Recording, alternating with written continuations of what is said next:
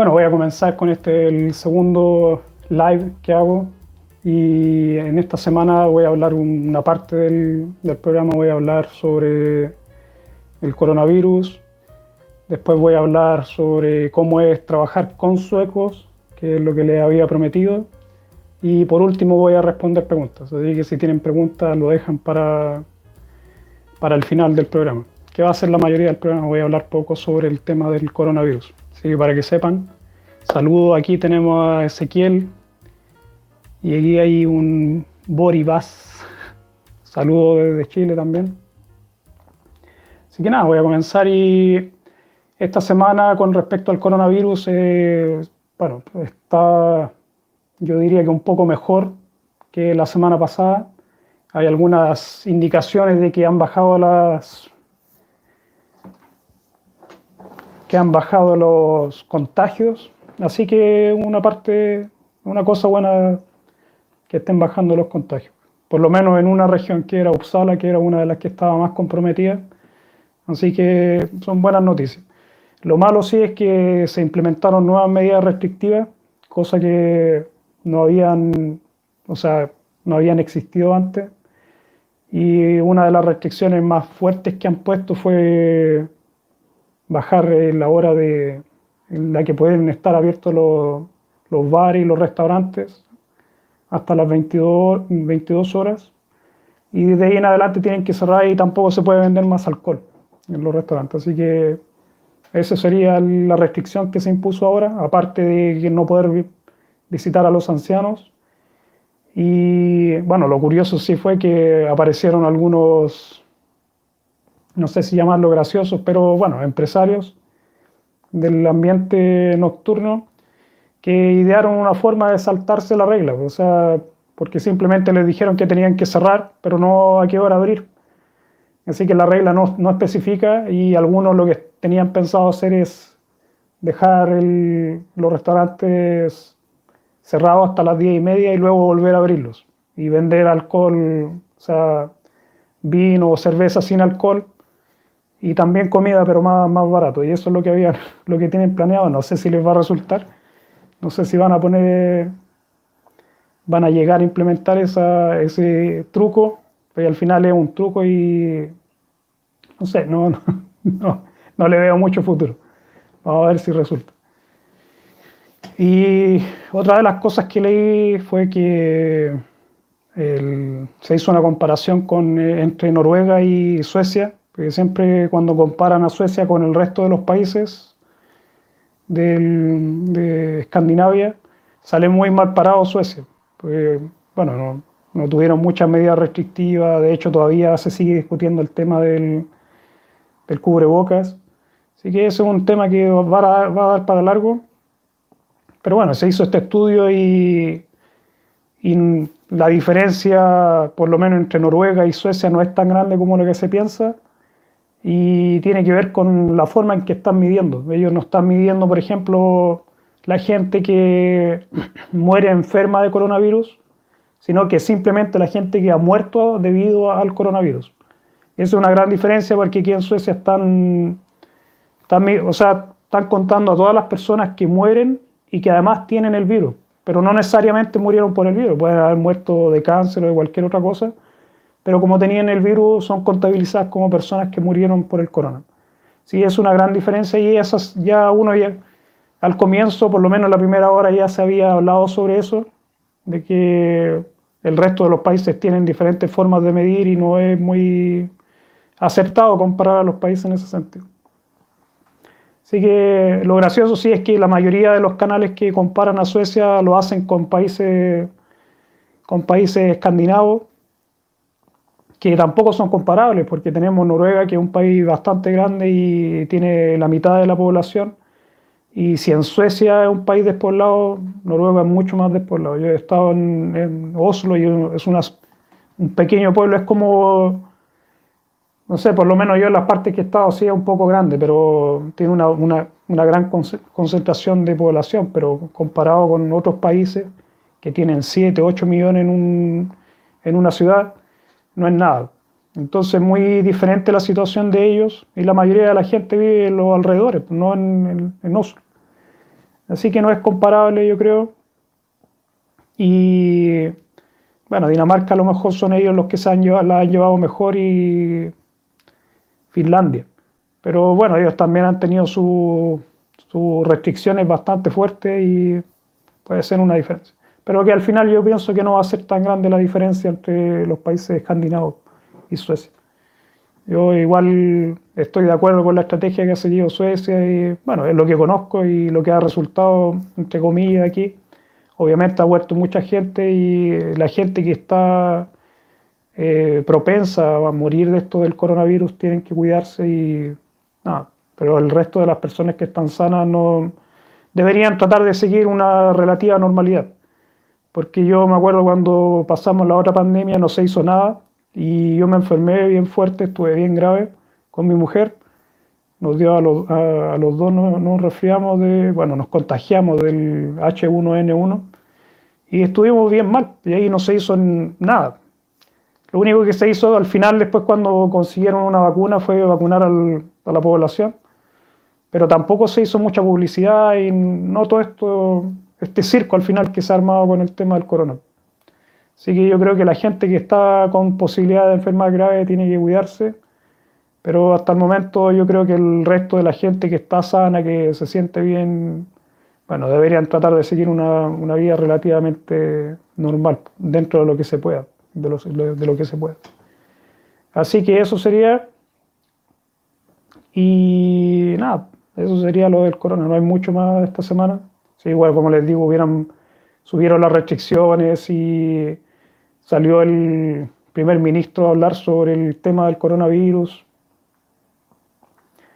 Y nada, lo que se están diciendo, bueno, los analistas políticos aquí en Suecia están diciendo que en este momento, recién ahora el primer ministro está tomando el arriendo de la situación y de hecho fue él el que implementó esta medida de cerrar los restaurantes a las 10 y no fue el, el Folkhälsomyndigheten, que es el organismo que se ha encargado de todo el, el tema de la pandemia.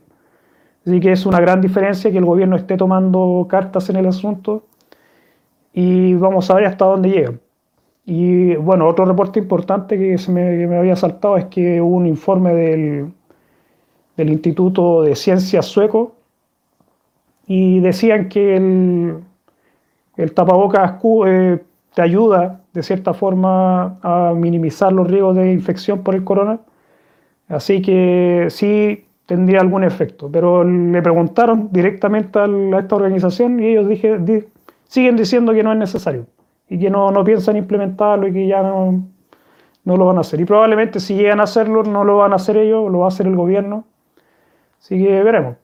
Pero de todas formas, el estudio que hizo este, este instituto, que es bien importante en Suecia, Instituto Nacional de Ciencias de Suecia, el, más que decir que funcionaba o que podía parar los contagios, lo que dijo es que eh, no, no era peor usar el tapabocas que, que no usarlo. O sea, porque eso es lo que sabía, lo que había dicho el Folgeson indígena fue que eso, que, que la gente se descuida cuando está usando el tapabocas y no hay distancia social y eso es lo que quieren evitar ellos con el rechazo a usar el, tapabocas.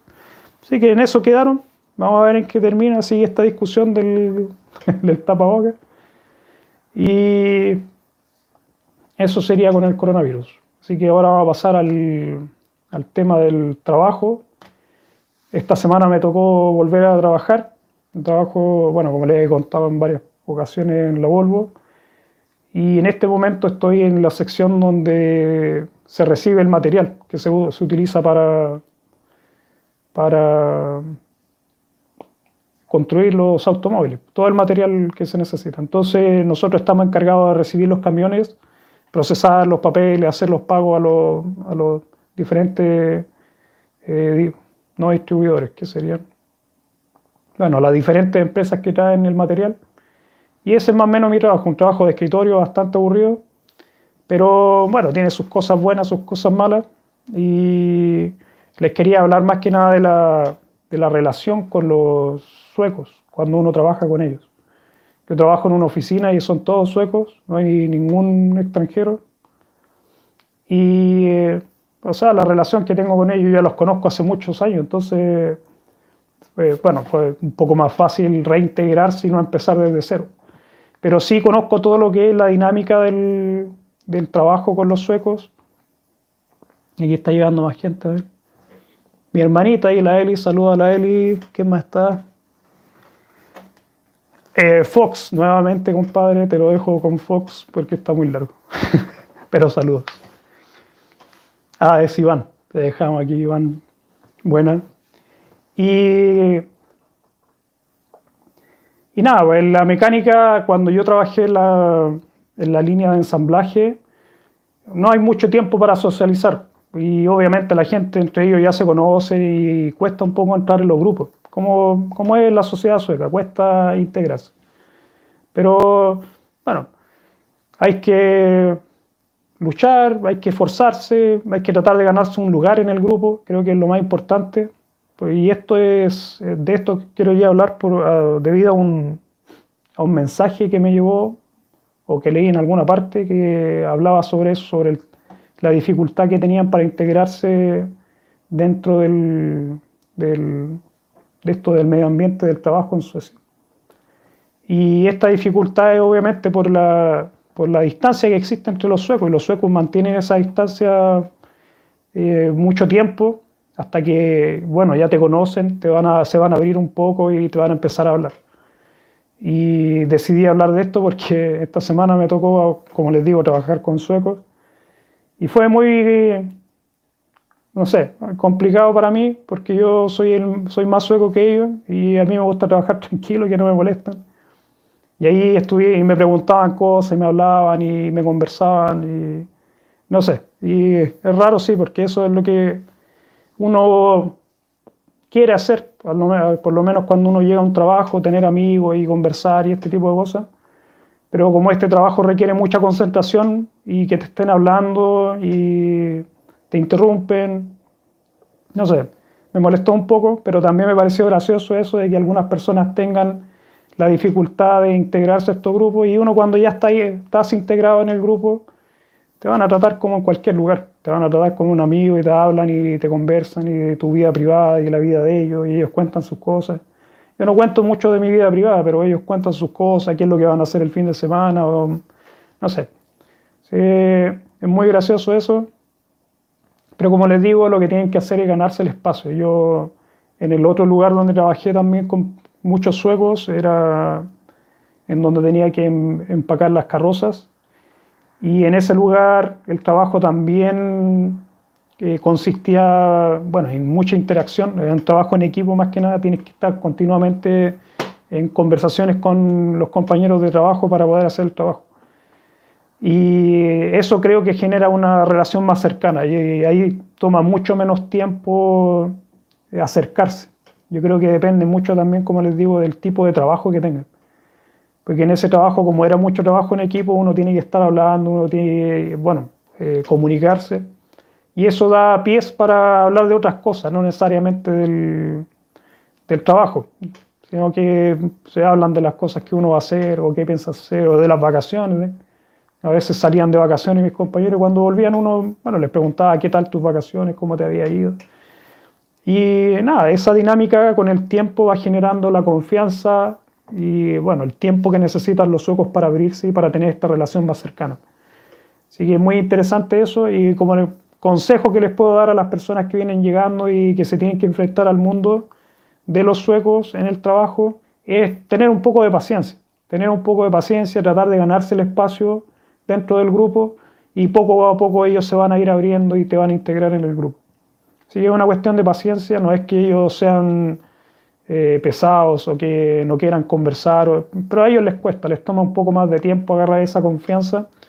Y ya una vez que ya la tienen eh, es muy divertido. O sea, yo conozco grupos de trabajo en donde salen los fines de semana todos juntos y, y nosotros también hemos salido, hemos hecho, bueno, fiestas algunas veces con mis compañeros de trabajo pero bueno, eso fue en épocas eh, post o pre, pre, pre pandemia.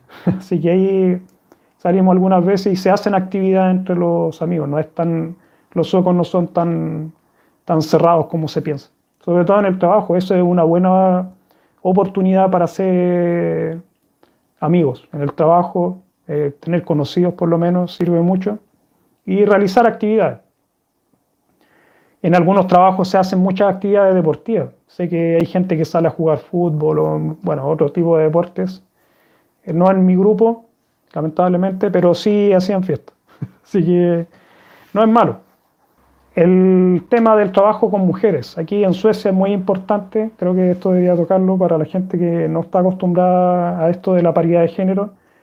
Y sobre todo en la empresa en donde yo trabajo, la Volvo, se le da mucha importancia a esto de la paridad de género. Y a pesar de que en este país, bueno, se supone que hay muchas libertades para las mujeres y las mujeres están muy integradas en el trabajo, aún así yo he escuchado muchos casos de acoso sexual dentro del trabajo sí que es algo que se da en el trabajo, en la fábrica por lo menos, sobre todo en la fábrica, en la sección de ensamblaje, porque ahí trabaja mucha gente, estamos hablando de miles de personas, y generalmente son jóvenes. Entonces ahí te toca de todo, te toca gente que está media cucu, como dice el, el Auron Play. Así que hay de todo. Hay de todo y hay que tener cuidado con eso, pero sí lo que se hacen, o por lo menos las empresas lo que intentan hacer es que las mujeres tengan su espacio dentro de las empresas. Y de hecho en el trabajo, en el trabajo con máquinas, con manejando montacargas, se necesita siempre mujeres. Las mujeres tienen mucho más fácil entrar a ese tipo de trabajo que los hombres. Así que tengan eso presente, las mujeres que vengan, si a lo mejor les interesa esto de manejar, eh, van a tener un poco más de posibilidades que los hombres de entrar a estos trabajos más grandes, porque siempre se están buscando mujeres que tengan esta, por lo menos los conocimientos, la experiencia para trabajar con, con maquinaria. Y algo que se necesita porque las empresas, como les digo, tienen esta política de la, de la igualdad de género, o sea, de la paridad de género, y se espera, por lo menos parte de la institución, se espera que, que sea equiparada la, la cantidad de hombres y mujeres. De todas formas no es así, existen muchos más hombres obviamente que mujeres, por eso le digo que es mucho más fácil a lo mejor conseguir trabajo en estas empresas grandes siendo mujer. Así que tengan eso en cuenta y la relación, por lo menos en el sector donde yo estaba, que era un sector bien pequeño, habíamos como nueve personas, diez personas que trabajábamos en ese equipo. En el equipo que estábamos nosotros habían tres, cuatro mujeres, a veces dos, porque van cambiando obviamente pero siempre estuvieron en, habían más hombres que mujeres. Pero sí habían, por ejemplo, otro grupo, el, el, turno de la mañana, que la mayoría eran mujeres, habían como dos, tres hombres, y en la noche también había, bueno, estaban equiparados, había mitad y mitad. Así que eso se da. Y bueno, las mujeres trabajan tal cual como los hombres, no esperan que uno les ayude, por ejemplo, cuando tienen que hacer trabajos pesados que a mí me tocó hacer trabajo muy pesado de físico y me tocó una sueca que medía un metro cincuenta, bien menuda, bien delgada. Y bueno, ella no esperaba que alguien le, que la gente le ayudara o que nosotros le ayudáramos y ella hacía el trabajo pesado tal cual como el resto. Pero sí se notaba que era un, un trabajo muy pesado para ella. Pero hacía el trabajo bien, nunca pidió ayuda, nunca se quejó, trabajaba más que el resto. Así que todo bien con eso. no, hay, no se discrimina mucho, por lo menos, las capacidades de las mujeres allí en Suecia. Así que nada, para que lo tengan presente. Y bueno, ya hablé de las dos cosas que quería hablar, que era del corona y este tema de los trabajos. Y ahora voy a comenzar a responder preguntas que tengan. Así que vamos a empezar aquí con las primeras. Aquí tenemos más gente ahora. Nacha, saludos. Aquí tenemos a Carla también que llegó, a mi otra hermanita, Esther. Están las dos aquí ya. Buenas, saludos. Gracias por el apoyo. Y tenemos a Ezequiel que pregunta, eh, Beto, ¿conoces de alguien que homologó su título de profesor? Y no, no conozco a nadie que haya eh, homologado el título de profesor, pero sí conozco gente que trabajaba o que estaba estudiando este curso que tú dices que nombra de los dos años. Y dice, el, eh, Ezequiel me dice, porque además de homologar también puedes estudiar dos años más y ya puedes trabajar en eso. Y sí conozco estudiantes que estaban haciendo este curso de dos años que tú nombras y nada, pues ellos también homologaron algunos de los títulos, pero de todas formas necesitaban hacer estos cursos, o algunos simplemente comenzaron ahí, pero sí conocí a una española que ella era profesora en España, llegó aquí a Suecia y tuvo que hacer el, el año de, para homologar su título por completo, a pesar de que era la Unión, parece que no tenía el, el título, a pesar de que había trabajado como profesora en España. Así que es una alternativa. Dice lo que sí no sé si es en esos dos años aprender otra materia, porque los profesores en Suecia enseñan dos materias. Así que no sé si al homologar tendrás que estudiar una... Bueno, el, dentro de esos dos años de estudios, si tú homologas, significa que tú lo que vas a hacer es utilizar el, eh, tu título de tu país para trabajar aquí y eso no te va a resultar a menos que tengas la tarjeta de esto de los profesionales europeos. Si eres europeo y has estudiado en Europa, tú puedes sacar una tarjeta que acredita tus estudios dentro de la Unión. Y con eso puedes trabajar acá sin necesidad de hacer estos cursos ni la homologación. Simplemente necesitas terminar los cursos de sueco y creo que tienes que hacer un curso pequeño de, para hacer una prueba o algo así. No estoy seguro de eso, lo voy a investigar. Para la próxima te lo, te lo dejo ahí. Pero eso es lo que se hace. Si, tú vienes de tu país, vas a tener que estudiar algo. Y, o sea, aquí cómo se estudia, tú terminas de hacer tu, tu carrera, que pueden ser, por ejemplo, un año, dos años, que estudias pedagogía, de, teoría más que nada, teoría pedagógica, método y ese tipo de cosas. Y al final de tu carrera tú tienes que elegir una especialización. En el caso de los profesores son dos especializaciones, como tú dices, y pueden ser más.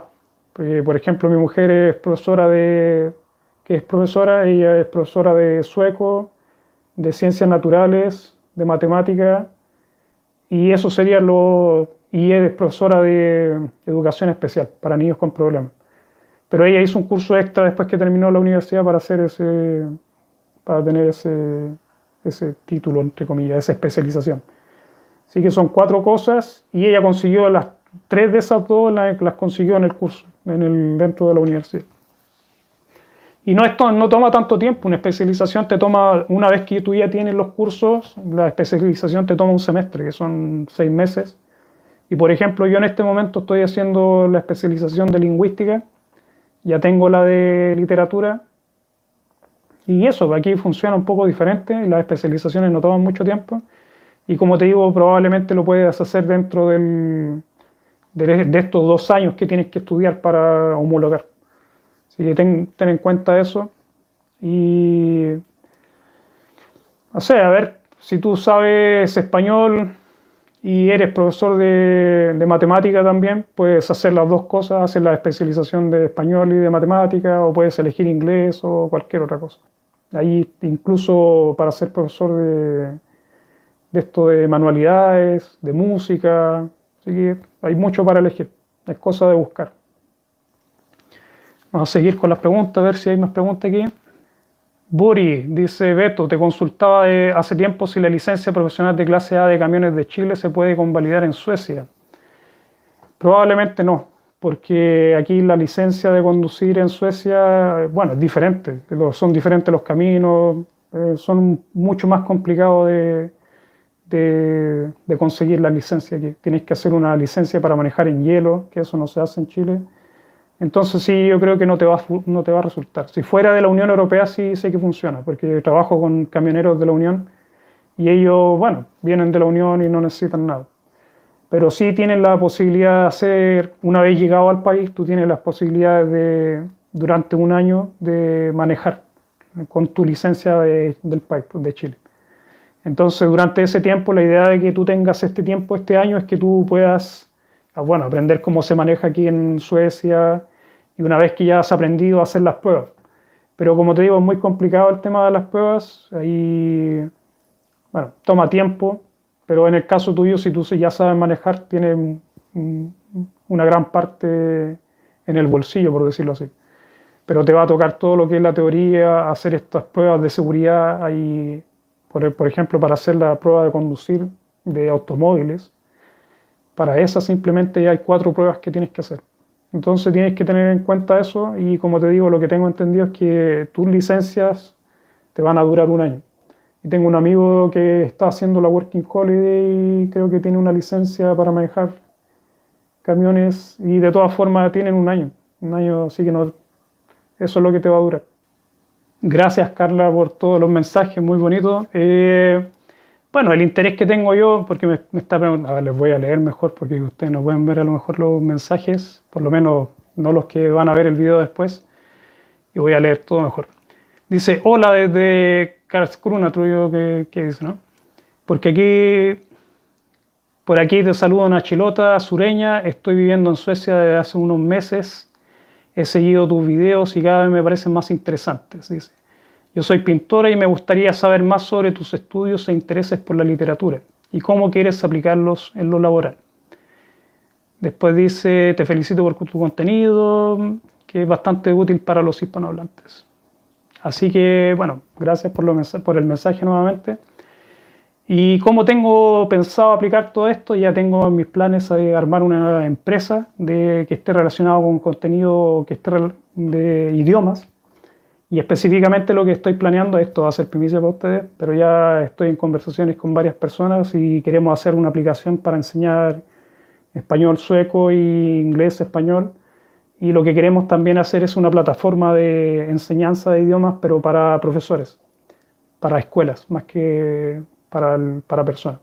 Pero el programa de todas formas es para bueno, todo el público Así que de esa forma queremos, bueno, voy, quiero usar yo mis conocimientos de lingüística, más que nada para implementar un sistema de aprendizaje, que es algo que me interesa, he estudiado mucho de, didáctica y creo que los programas que se utilizan no siguen mucho los últimos estudios que han salido sobre didáctica. Así que eso es lo que quiero hacer y he estado en conversaciones con amigos programadores, ya, bueno, tengo eh, mi mujer también, que es profesora de SFI, si es que no sabían, ella tiene, bueno, no es profesora de SFI, pero tiene la licencia para hacerlo. Y ella sí enseña la escuela, enseña web. Así que ahí con ella también, bueno, yo estoy tratando de integrarla, está ahí media dudosa con eso. Y esa es la idea, más que nada armar una empresa y dedicarme a esto del contenido que tenga alguna relación con los idiomas. A lo mejor con el tema editorial también estamos pensando pero eso es más a futuro, un par de años más. Primero la empresa y esto, los planes que tengo yo son de aquí a, a seis meses, siete meses, ya armar la empresa. Y como les decía en otros videos, yo ya sé cómo manejar una empresa aquí en Suecia. Yo tuve una empresa, de hecho, todavía estoy en el proceso de cerrarla, en la empresa en donde vendía ropa. Así que estoy en ese proceso y cuando ya termine con esto, que ahora en diciembre termino por fin con este proceso, que me ha tomado como dos años, pero es de, de flojera, pero me, me, ha tomado tiempo en cerrar la empresa porque no he querido hacerle el papeleo o cerrar los libros, así que bueno, en eso estoy. Pero ya tengo casi todo listo y espero ya terminar con esto para siempre, por lo menos con esa empresa, eh, ahora en diciembre y ya en junio, julio ya empezar con el armado o sea, legal de la empresa. Así que en eso estoy, ya tengo por lo menos un poco del, del capital, estamos tratando de juntar un poco de eso y vamos a ver cómo resulta. La idea es utilizar estos conocimientos que he adquirido durante bueno, un montón de años y también mi mujer puede aportar, como les digo, ella es profesora de SFI, o por lo menos tiene la licencia, porque ella no, me, no le gusta decir que es profesora de SFI, me dice, nunca he enseñado SFI. Pero yo le digo que los conocimientos son los mismos, o sea, si le enseñáis a un niño o a un adulto, es, lo mismo. Así que bueno, de todas formas, voy a tratar de convencerla de que se una la empresa que tengo. Eh, tengo a mi hija que está en esto del, un poco en el diseño en todo lo que es artístico, también es pintora.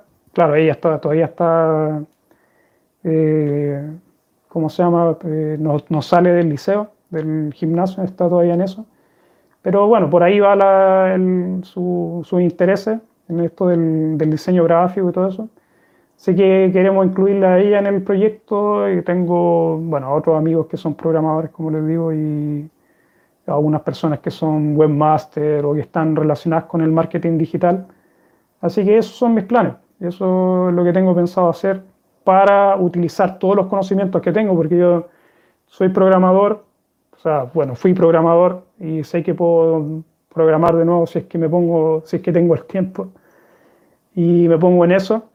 Eh, tengo lo de la administración de empresas, que sé cómo armar la empresa y administrarla y todo eso. Y sé cómo funciona el sistema en Suecia también, que es valioso. Y lo otro de la lingüística. Entonces esa es la razón de usar todo esto, todos estos conocimientos que he adquirido los últimos, qué sé yo, 15, bueno, toda mi vida, y utilizarlo en esta empresa. Así que ahí vamos a hacer eso, vamos a ver que ojalá resulte, bueno, y si no resulta, vamos a volver a intentarlo hasta que resulte. Así funcionan los negocios. Sí, esos son mis planes. Aquí dice Nasha, dice, ¿cómo es el tema de estudiar una carrera en Suecia? Tengo 22 y me voy a mudar a Suecia cuando la cosa se calme.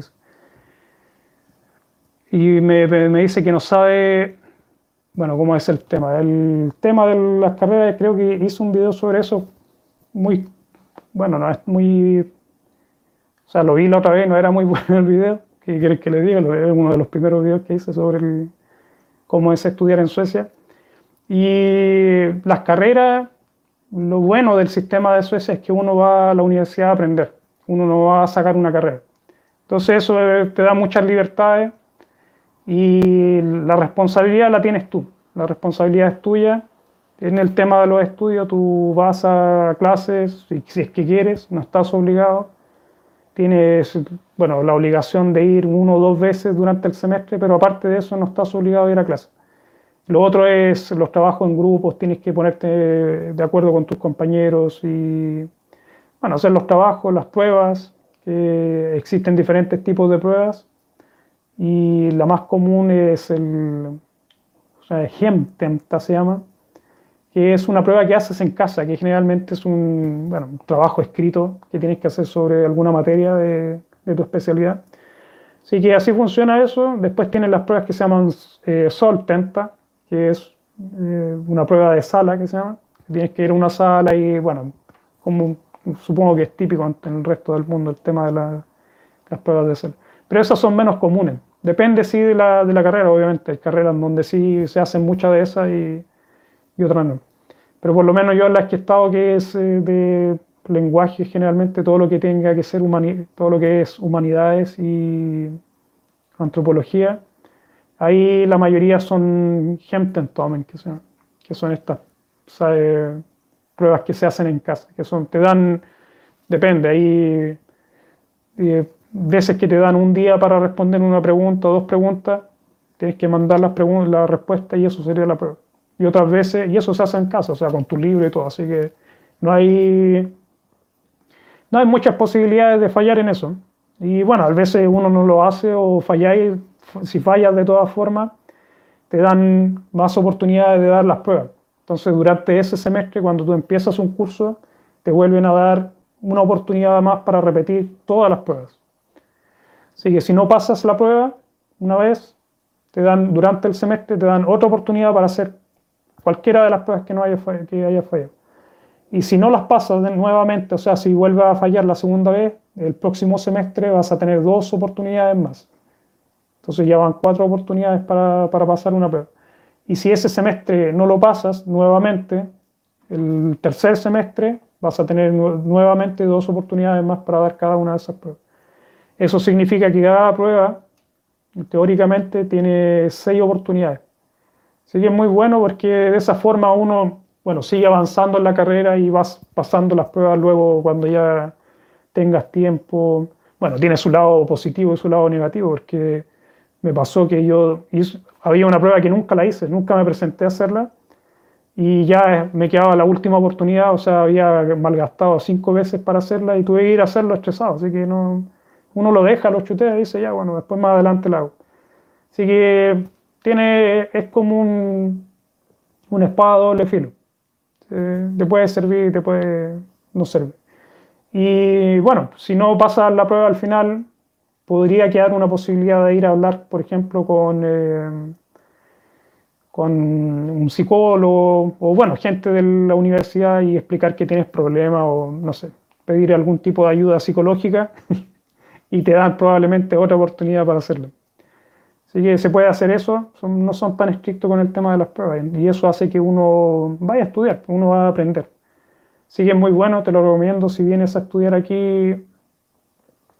Sí, tienes que pensar que hay ciertas carreras que son muy difíciles de entrar y que vas a necesitar dar la prueba, que es la prueba de, de admisión acá para entrar aquí a la universidad. Yo la di, es una prueba de sueco, inglés y matemáticas, no hay nada más, no necesitan dar nada más. Y en esa prueba lo que hace es eh, repetir cinco veces la misma prueba. O sea, no, no la misma, pero primero haces la prueba de matemáticas y luego haces la de sueco-inglés, que vienen juntos esos dos. Después que termina de hacer esa prueba, esas dos pruebas, vienen dos pruebas más del mismo tipo, matemática, sueco, y al final te vuelven a hacer una de las que puede ser matemática o sueco, es optativa, y esa prueba no se cuenta. Pero las otras, las otras cuatro pruebas se saca un promedio de eso y ese es tu puntaje. Y no es bueno, no es divertido. Estar un día entero haciendo cinco, esas pruebas son largas, son larguísimas. Y la he dado tres veces, creo. Con, la primera vez me fue bastante bien porque no estudié, no hice nada. Pero sí, igual tengo un buen nivel de sueco, entonces eso ayuda. Si no tienes muy buen nivel de sueco, te va a costar. Así que tienes que elegir bien las, carreras. Y hay otras carreras que te dejan entrar con tus calificaciones de, de, tu país o, bueno, del gimnasio, del liceo. Y eso también es bueno, te da la oportunidad de, entrar a la universidad a pesar de que a lo mejor no, no, eres muy bueno en el tema de los estudios. Así que, bueno, por lo menos tienes la posibilidad de entrar y no, no estás sujeto simplemente a la prueba. Todas las carreras aquí en Suecia se dividen de esa forma. Cuando tú, por ejemplo, las universidades te ofrecen una carrera, la carrera de economía, por ejemplo, te dicen que el 40% de las personas que van a entrar a esa carrera van a entrar a través de las notas del liceo o del gimnasio, que se llama aquí, y el otro 50 o 60% van a entrar por eh, la prueba, o a veces a la inversa. Así que siempre va a haber un gran porcentaje que entra por notas y los otros que entran por la prueba. Pero si quieres aumentar las posibilidades de entrar a ciertas carreras, por ejemplo, medicina, eh, derecho, economía, que son las más difíciles, ingeniería. En esas sí necesitas dar las dos para tratar de entrar. Si no entras por nota, entras por, por, por puntaje. Así que más o menos así funciona. Dice, hola Beto, siempre harás los vivos los sábados para estar atenta. Saludo de Estocolmo. Stockholm, como se dice en sueco. Eh, es lo que pretendo, por lo menos ahora hasta que pase este, el tema de la universidad, que sería finales de enero. Bueno, mediados de enero, pero yo creo que a finales de enero, yo creo que ahí ya recién voy a tener tiempo para a lo mejor cambiar la fecha, pero sí lo que espero es trabajar, bueno, trabajar con el, con el canal los días sábados en las noches, así que por lo menos de aquí unas cinco semanas voy a estar a la misma hora en el mismo lugar. A lo mejor no es tan conveniente para la gente que está aquí en Suecia, así que, o para los españoles a lo mejor, así que dejen ahí en los comentarios si quieren otra hora, porque igual lo puedo cambiar. Esto es bien tarde, ya van a ser, bueno, son las, de hecho las dos, más de las 12 aquí en Suecia. Y lo hago más que nada para que la gente en Sudamérica tenga la posibilidad de, participar, porque si no, si lo hago más, más temprano, ellos están en su actividad. Sí, pero de todas formas ahí si les interesa otra hora, lo dejan ahí y nos ponemos de acuerdo. Así que no hay problema con eso. Pero por ahora, como les digo, la idea es los días sábados, tirando hacia domingo, hacer los, los live. Porque el problema es que, como les digo, no tengo tiempo para editar. Así como descubrí esto del live, lo voy a usar. Y además estoy con el tema del, del podcast. Así que estoy tratando también ahí de hacer material y ahí me cuesta mucho más. Así que, eh, bueno, bueno, ahí voy a ver qué puedo, qué puedo hacer. Pero como te digo, los videos por lo menos live los voy a hacer los sábados tirándose a domingo. Saludos José de Puerto Rico, me dice el, No hay más preguntas. Eh, el tema de los gastos, dicen allá. Los temas de los gastos depende. Si tú tienes el permiso de residencia definitivo aquí en Suecia, significa que tienes derecho a estudiar gratis en el país y también tienes derecho a recibir CSN. O sea, que el gobierno te dé un poco de dinero. Ya le he explicado el tema del CSN creo en otros videos. Y es donde tienes una subvención bueno, una, una, parte subvención y una parte préstamo que te hace el gobierno para que te mantengas mientras estudias. Pero no tienes que pagar nada, tienes que pagar por los libros, ¿sí? Y a veces son un poco caros. Y eh, la literatura es un poco cara, pero yo, por ejemplo, lo que he hecho en los últimos años es utilizar la, la biblioteca. Pido los libros y te los tienes, los puedes tener un mes más o menos. Sí, con ese es tiempo suficiente para leer los libros. Sí, me he acostumbrado con eso y me he ahorrado mucho dinero porque cada semestre te puede salir entre 3.000 y 4.000 coronas, lo que es toda la literatura que necesito. Y con mi mujer, cuando ella estudió, nosotros comprábamos los libros y eso nos salía todo, y eso fue hace muchos años, mucho tiempo atrás. Ahora los libros están mucho más caros.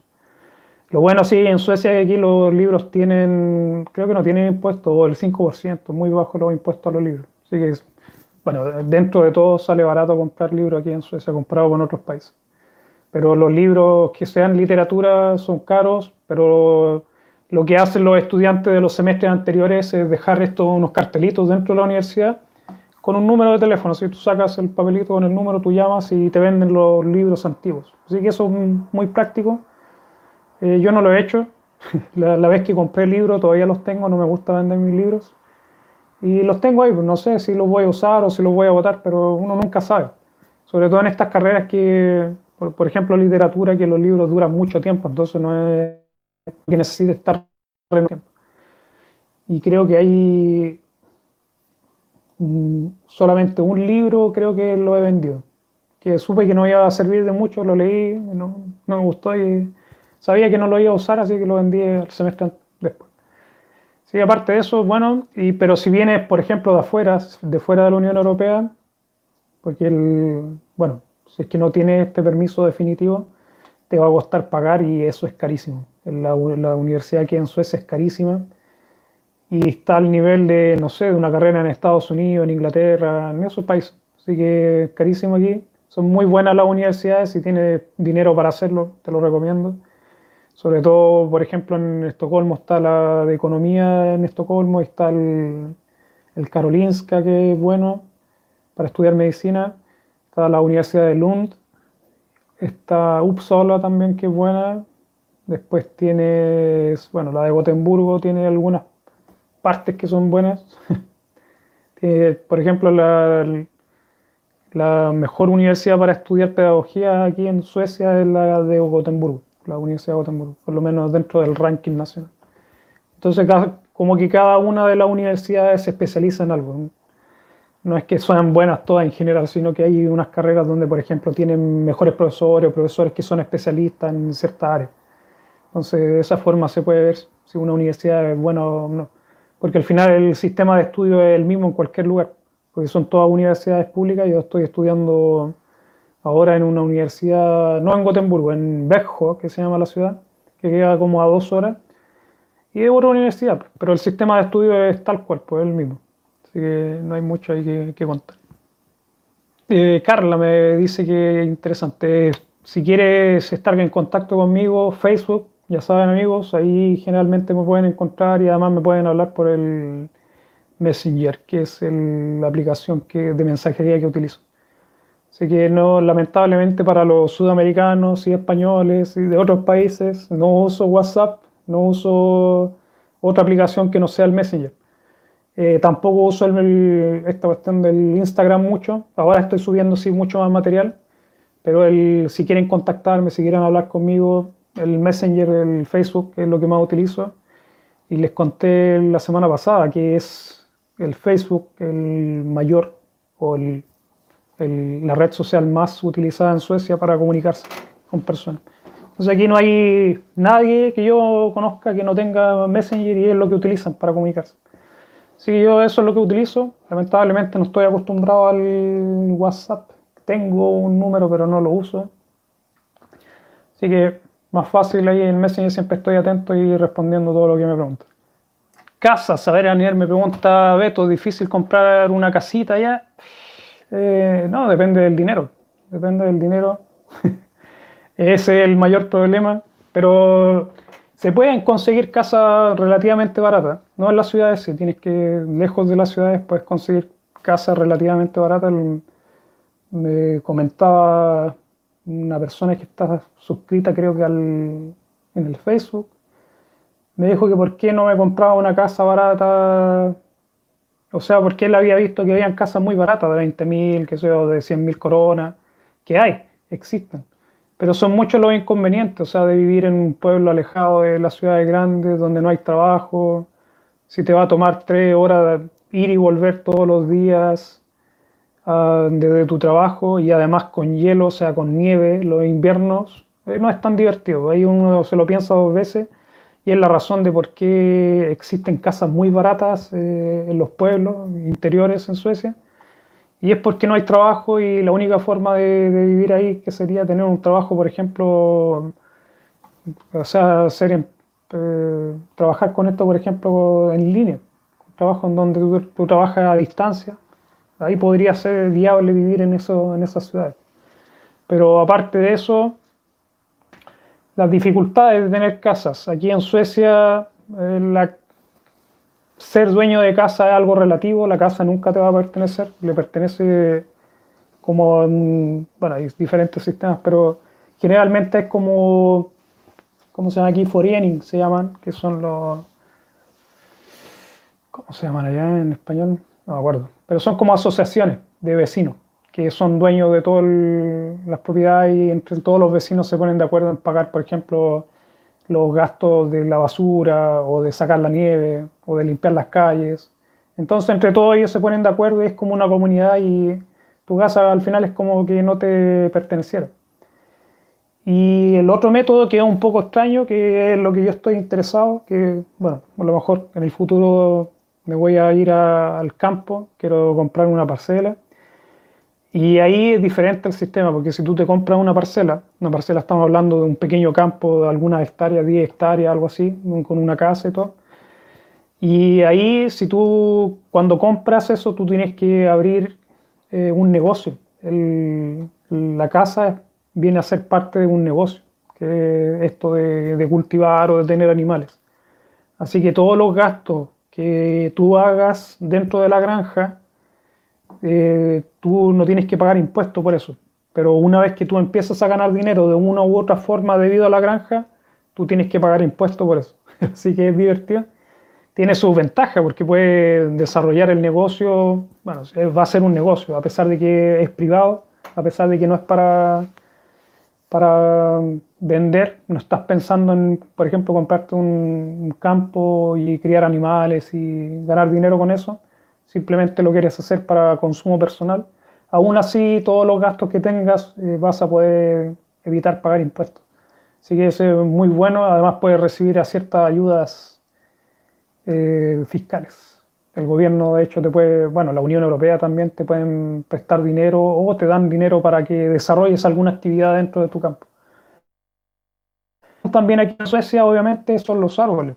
Tener el campo, estas parcelas de bosque. O sea, son bosques enteros que, que te ofrecen. O sea, tú compras hectáreas de bosque y luego vienen, puedes vender cierta parte de la, del bosque. Pues vienen empresas que te cortan y te pagan por eso. Así que eh, tiene su gracia eso. Pero casas, eh, no sé, tiene dificultades ninguna, como te digo, es una cuestión de dinero, de también posibilidades, de dónde vives, si es que existen o no. Por ejemplo, en Estocolmo es muy difícil comprar casas porque hay mucha demanda, entonces una casa te puede costar mucho, mucho dinero en el centro y aquí en Gotemburgo también. En el centro de Gotemburgo, incluso en este sector que estoy yo, es muy caro es muy caro y estamos hablando de cuánto. Esta casa, si, si no fuera de arriendo, la casa en donde estoy debería estar cerca de los 4, millones de coronas. Son 400 mil euros o dólares, más o menos. Es harto dinero. Y así generalmente que en, las ciudades. Una casa barata la vas a encontrar por un millón y medio, dos millones de coronas y eso es mucho dinero. En los bancos, ¿qué te piden para, para prestar dinero? Es que tú tengas el 20% del valor de la casa o de la propiedad o lo que sea que quieres comprar, tienes que tener esa cantidad de dinero y tienes que tener obviamente un trabajo y tener un buen historial crediticio. O sea, que no estés metido, no, no haya estado en el cronofón que se llama, que es una organización que tú entras cuando dejas de pagar las cuentas y eso crea un historial. Si tú entras alguna vez al cronofón no te van a prestar dinero. Y lo otro es eso, encontrar un banco que te preste el dinero a veces es un poco difícil, a pesar de que cumples con todos los requisitos, no lo quieren hacer. Y bueno, es un poco complicado el tema de los préstamos. Va a depender de la época. Hay épocas donde los bancos prestan mucho dinero y otras veces donde no lo hacen. Pero lo que se ha estado hablando, bueno, de hecho se hizo cuando entró el, el Lobien, que es el primer ministro que tenemos ahora, él lo que hizo fue endurecer las prácticas de las inmobiliarias y obligó a que la gente tuviera que tener mayor cantidad de, de dinero a la hora de pedir el préstamo, porque se estaba formando una burbuja. Así que eso sería. Vamos a pasar a ver si hay más preguntas. Nacha viene de España. Sí, bueno, no creo que sea diferente a España, porque tengo a mi suegro que se compró una casa en España y, no, bueno, igual es un poco, creo que es un poco más complicado en España en el tema de los papeles, porque nosotros estuvimos revisando casas en, en Alicante y son mucho el, mucho el papeleo, creo que comparado con, con Suecia. Creo que en Suecia la inmobiliaria hace todo casi. Y bueno, ellos se llevan una comisión, pero no. Por lo menos mi cuñado se compró un departamento hace poco y él no, no me contó que, que, tuviera que hacer papeles con el fisco y todo esto. Todo esto lo hace la inmobiliaria. Él fue simplemente al banco a firmar el préstamo que le dieron y con eso fue después a la inmobiliaria y ellos manejaron todo el papeleo. Así que por lo menos creo que es un poco más simple que con respecto a España, para que tengas una idea. Ah, no, pero Nacha, disculpa, yo te estaba respondiendo a Nier con el respecto de las casas. ella viene de España, me dice, y es con respecto a los estudios lo que me estaba preguntando. Perdón. Con respecto a los gastos, si tú vienes de España es lo mismo. una vez que tú ya estás empadronado, Recuerda que para estar empadronado tienes que haber vivido en el país durante un año y haber recibido el número personal. Y eso del empadronamiento te demora, te toma un año. Y luego de estar empadronado, siendo de la Unión Europea, tú tienes derecho a recibir la ayuda del CSN y no tener que pagar por la universidad. Así que es muy conveniente y para que lo sepan, porque he leído gente que viene de España que, como les digo, hacen el año o incluso vienen son niños, pues jóvenes que vienen con los padres. Los padres tienen trabajo y tienen, esperan un año y los empadronan y ya pueden, comienzan a estudiar en la universidad. Así que mientras ustedes esperan ese año para recibir el padrón del, país o el número personal, ustedes lo que les recomiendo que hagan es que estudien sueco, que hagan el SFI, que lo pueden hacer. Un comentario que me hizo un, un amigo por el, en el canal fue que no lo dejaron inscribirse en el, en el SFI siendo español. Y él tiene que, lo que tiene que hacer es reclamar simplemente. Hay organizaciones, en el video de, de cómo llegar aquí a Suecia siendo comunitario dejé el link para estas organizaciones que te ayudan a, solucionar este tipo de problemas. Pero estuve leyendo según la ley sueca y según el Schoolverket, que es el encargado de esto, del, del SFI y todo esto, las comunas deberían, tienen que dejarte, por lo menos tienen la obligación de dejarte estudiar a pesar de que tú no tengas el número personal. Así que tengan eso presente, que sí pueden estudiar no teniendo el número personal aquí en Suecia, siendo españoles o comunitarios. Y es cuestión de reclamar, reclamar, reclamar, busquen otras, a lo mejor comunas que no tengan, que no sean tan estrictas, porque aquí el problema de Suecia es principalmente eso, que una comuna te puede dejar estudiar siendo incluso que vienes a hacer la Working Holiday y otras veces no te dejan. Ni siquiera si quieres comunitario no te dejan. Así que depende de las comunas. Y lamentablemente el tema del SFI está relacionado con la comuna en la que vives. Así que si te cueste, toca una comuna que te hace problemas, te pone peros, ahí ya es cosa de contactar a estas organizaciones y ellos pueden doblarle la mano, como se dice. Así que tengan presente eso. Oh, otra de mis hermanas, Karina, saludos, gracias por el apoyo. Te quiero, hermanita, junto a la Esther y a la Eli.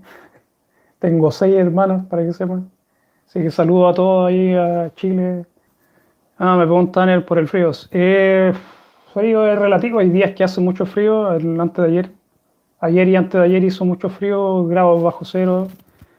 Pero el día anterior hubo un día muy bonito, por lo menos en la tarde hubo, un poco de calor. De hecho, subí unas fotos en el Facebook. Y eso fue, un día hizo, estaba así bien bonito, hacía, bueno, no hacía calor, pero no estaba tan frío. Y al otro día estaba muy negro, estaba lloviendo, había mucho viento y estaba haciendo mucho frío. Y así, ahora en la actualidad ya no es tanto el tema de la nieve, creo que también subí un pequeño video en el, en el Instagram de que había comenzado a nevar un poco, pero cayó ese poco de nieve, no fue mucho y después dejó de, nevar. Y así ha estado los últimos años, que ya no hace mucho frío, o sea, comparado con cuando llegué, cuando llegué aquí, me acuerdo cuando nació mi hijo, el invierno duró siete meses, pero siete meses de nieve, de frío, se fue terrible ese invierno. Y habían otros inviernos que eran cuatro meses, cinco meses de nieve, pero siempre había mucha nieve. Allí por lo menos en Gotemburgo, en, Estocolmo es peor, hace mucho más frío y cae nieve, bueno, siempre. No creo que hayan tenido un año, o han tenido una, creo que el año pasado o el año anterior creo que no tuvieron nieve o tuvieron muy poco. Pero ellos están mucho más en el norte que Gotemburgo. Gotemburgo, de hecho, considerado más, más del sector sur del país. Y, pero como les digo, aquí el frío es relativo.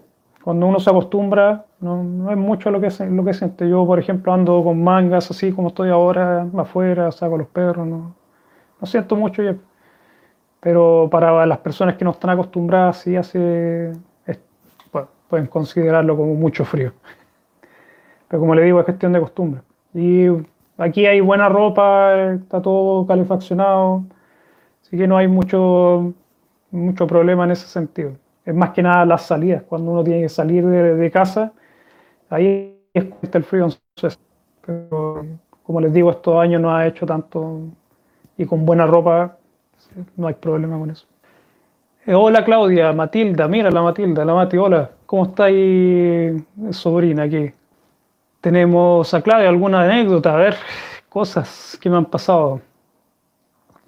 Cuando llegué, bueno, no sé si será tan gracioso esto, pero cuando yo llegué, el primer año me caí de espaldas en la nieve, no en la nieve, en el hielo, porque esto se hace hielo, me caí creo que ocho veces durante el invierno.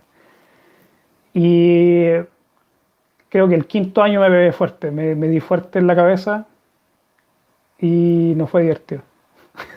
Pero es la anécdota que tengo. El frío, el hielo de, mierda aquí en este país. El problema de aquí es, por ejemplo, cuando tienes nieve, que cae la nieve, no hay problema, puedes pisar, tiene buena, buen agarre con los zapatos que usas y no hay problema. Pero el problema es que después empieza a derretirse esa nieve y se convierte en líquido.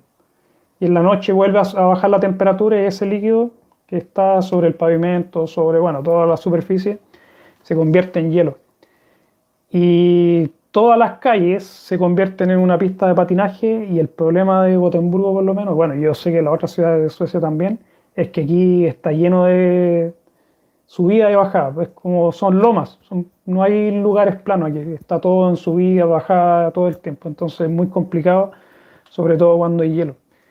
Y yo he visto gente que se ha caído feo, se ha caído feo, con ambulancia incluida, es muy peligroso eso en el invierno y toma tiempo acostumbrarse a eso. Yo me acostumbré a caminar, bueno, de cierta forma es como patinar, a eso llega. Con el tiempo lo que hace es juntar eh, los pies y tienes que tratar de no, ¿cómo se van a dar pasos? Bueno, en realidad tienes que arrastrar los pies, no puedes levantar el pie y tienes que ir como esquiando con los zapatos. Y de esa forma, aunque te resbales, no te vas a caer. Así que es una técnica que aprendí mirando a los suecos que uno tiene que aprender. Eh, eh, donde fueres o donde vayas, haz lo que vieras o algo así. Bueno, no me acuerdo cómo es el, el verso ese. Pero de todas formas uno tiene que copiar las cosas buenas y eso era una cosa muy buena. Ahí dejé de caerme, ya me caí menos veces y ya fue hace años que no lo hago, pero eso era, no era muy divertido. Después, a ver, anécdotas que tengan, en realidad mi vida es muy fome. ¿eh? No tengo muchas anécdotas que me hayan pasado. Ah, eh, fui, me invitaron a una fiesta de sueco, eso fue divertido. Y yo muy contento llevé, bueno, como uno en Sudamérica a lo mejor, por lo menos en Chile uno está acostumbrado a llevar algo para todos, o sea, para, para la fiesta, y llevé así un pack de cerveza. ¿Qué queda? Les voy a llevar un pack de cerveza, compartimos entre todos, bueno, los que alcancen y los que quieran. Y fui, llegué a la casa de este compañero de trabajo, le entregué el pack, le dice, toma, gracias, eh, bueno, gracias por la invitación y un regalo para que tengan. Y él me quedó mirando, abrió los ojos, se puso muy contento y me dijo, oh, gracias, y guardó la cerveza en su refrigerador. Y después cuando fui al living, porque bueno, me, atendía en el hall de, de, su casa, cuando fui al living o a la sala, estaba el resto de mis compañeros bebiendo y cada uno tenía una bolsita una pequeña bolsa del System Bologet, que es donde se compra el alcohol aquí. Venían con su cerveza, su vino, lo que fuera, y cada uno tenía una, una, una bolsita. Aquí los suecos lo que hacen es, cada uno lleva su alcohol. Y no se comparten entre ellos. Así que ahí estuve una tarde entera mirando cómo el resto tomaba y yo ahí mirando. el, el, anfitrión obviamente me dio algo de beber, pero era licor, no era cerveza y yo no tomo licor. No soy bueno, de hecho, para el alcohol casi nada, no tomo, tomo muy poco. Una vez al mes, algo así, me tomo un vaso. Así que ahí, a pesar de que subí ahí los videos de, del System Blog y compramos un poco de vino, ahora tomamos, yo me tomo un vasito así, chico, no, no soy bueno para el alcohol. Y bueno, fue una anécdota bien rara esa, porque es más que nada un choque cultural. Eso es más que nada, diría que yo más que una anécdota es el choque de que te dejen mirando ahí mientras el resto toma de tu con. Un verano, verano, hacía calor, hacía mucho calor. Y estaba mi cerveza guardada en el, refrigerador. Yo no sabía, no sabía que, cómo funciona la fiesta aquí en Suecia y fue muy divertido eso. Así que ya para que sepan, cuando vengan, pueden traerle obviamente un regalo al anfitrión cuando vayan a una fiesta de sueco. Lleven un regalo, generalmente son flores, no sé por qué, pero regalan flores regalan flores y a veces vino, creo.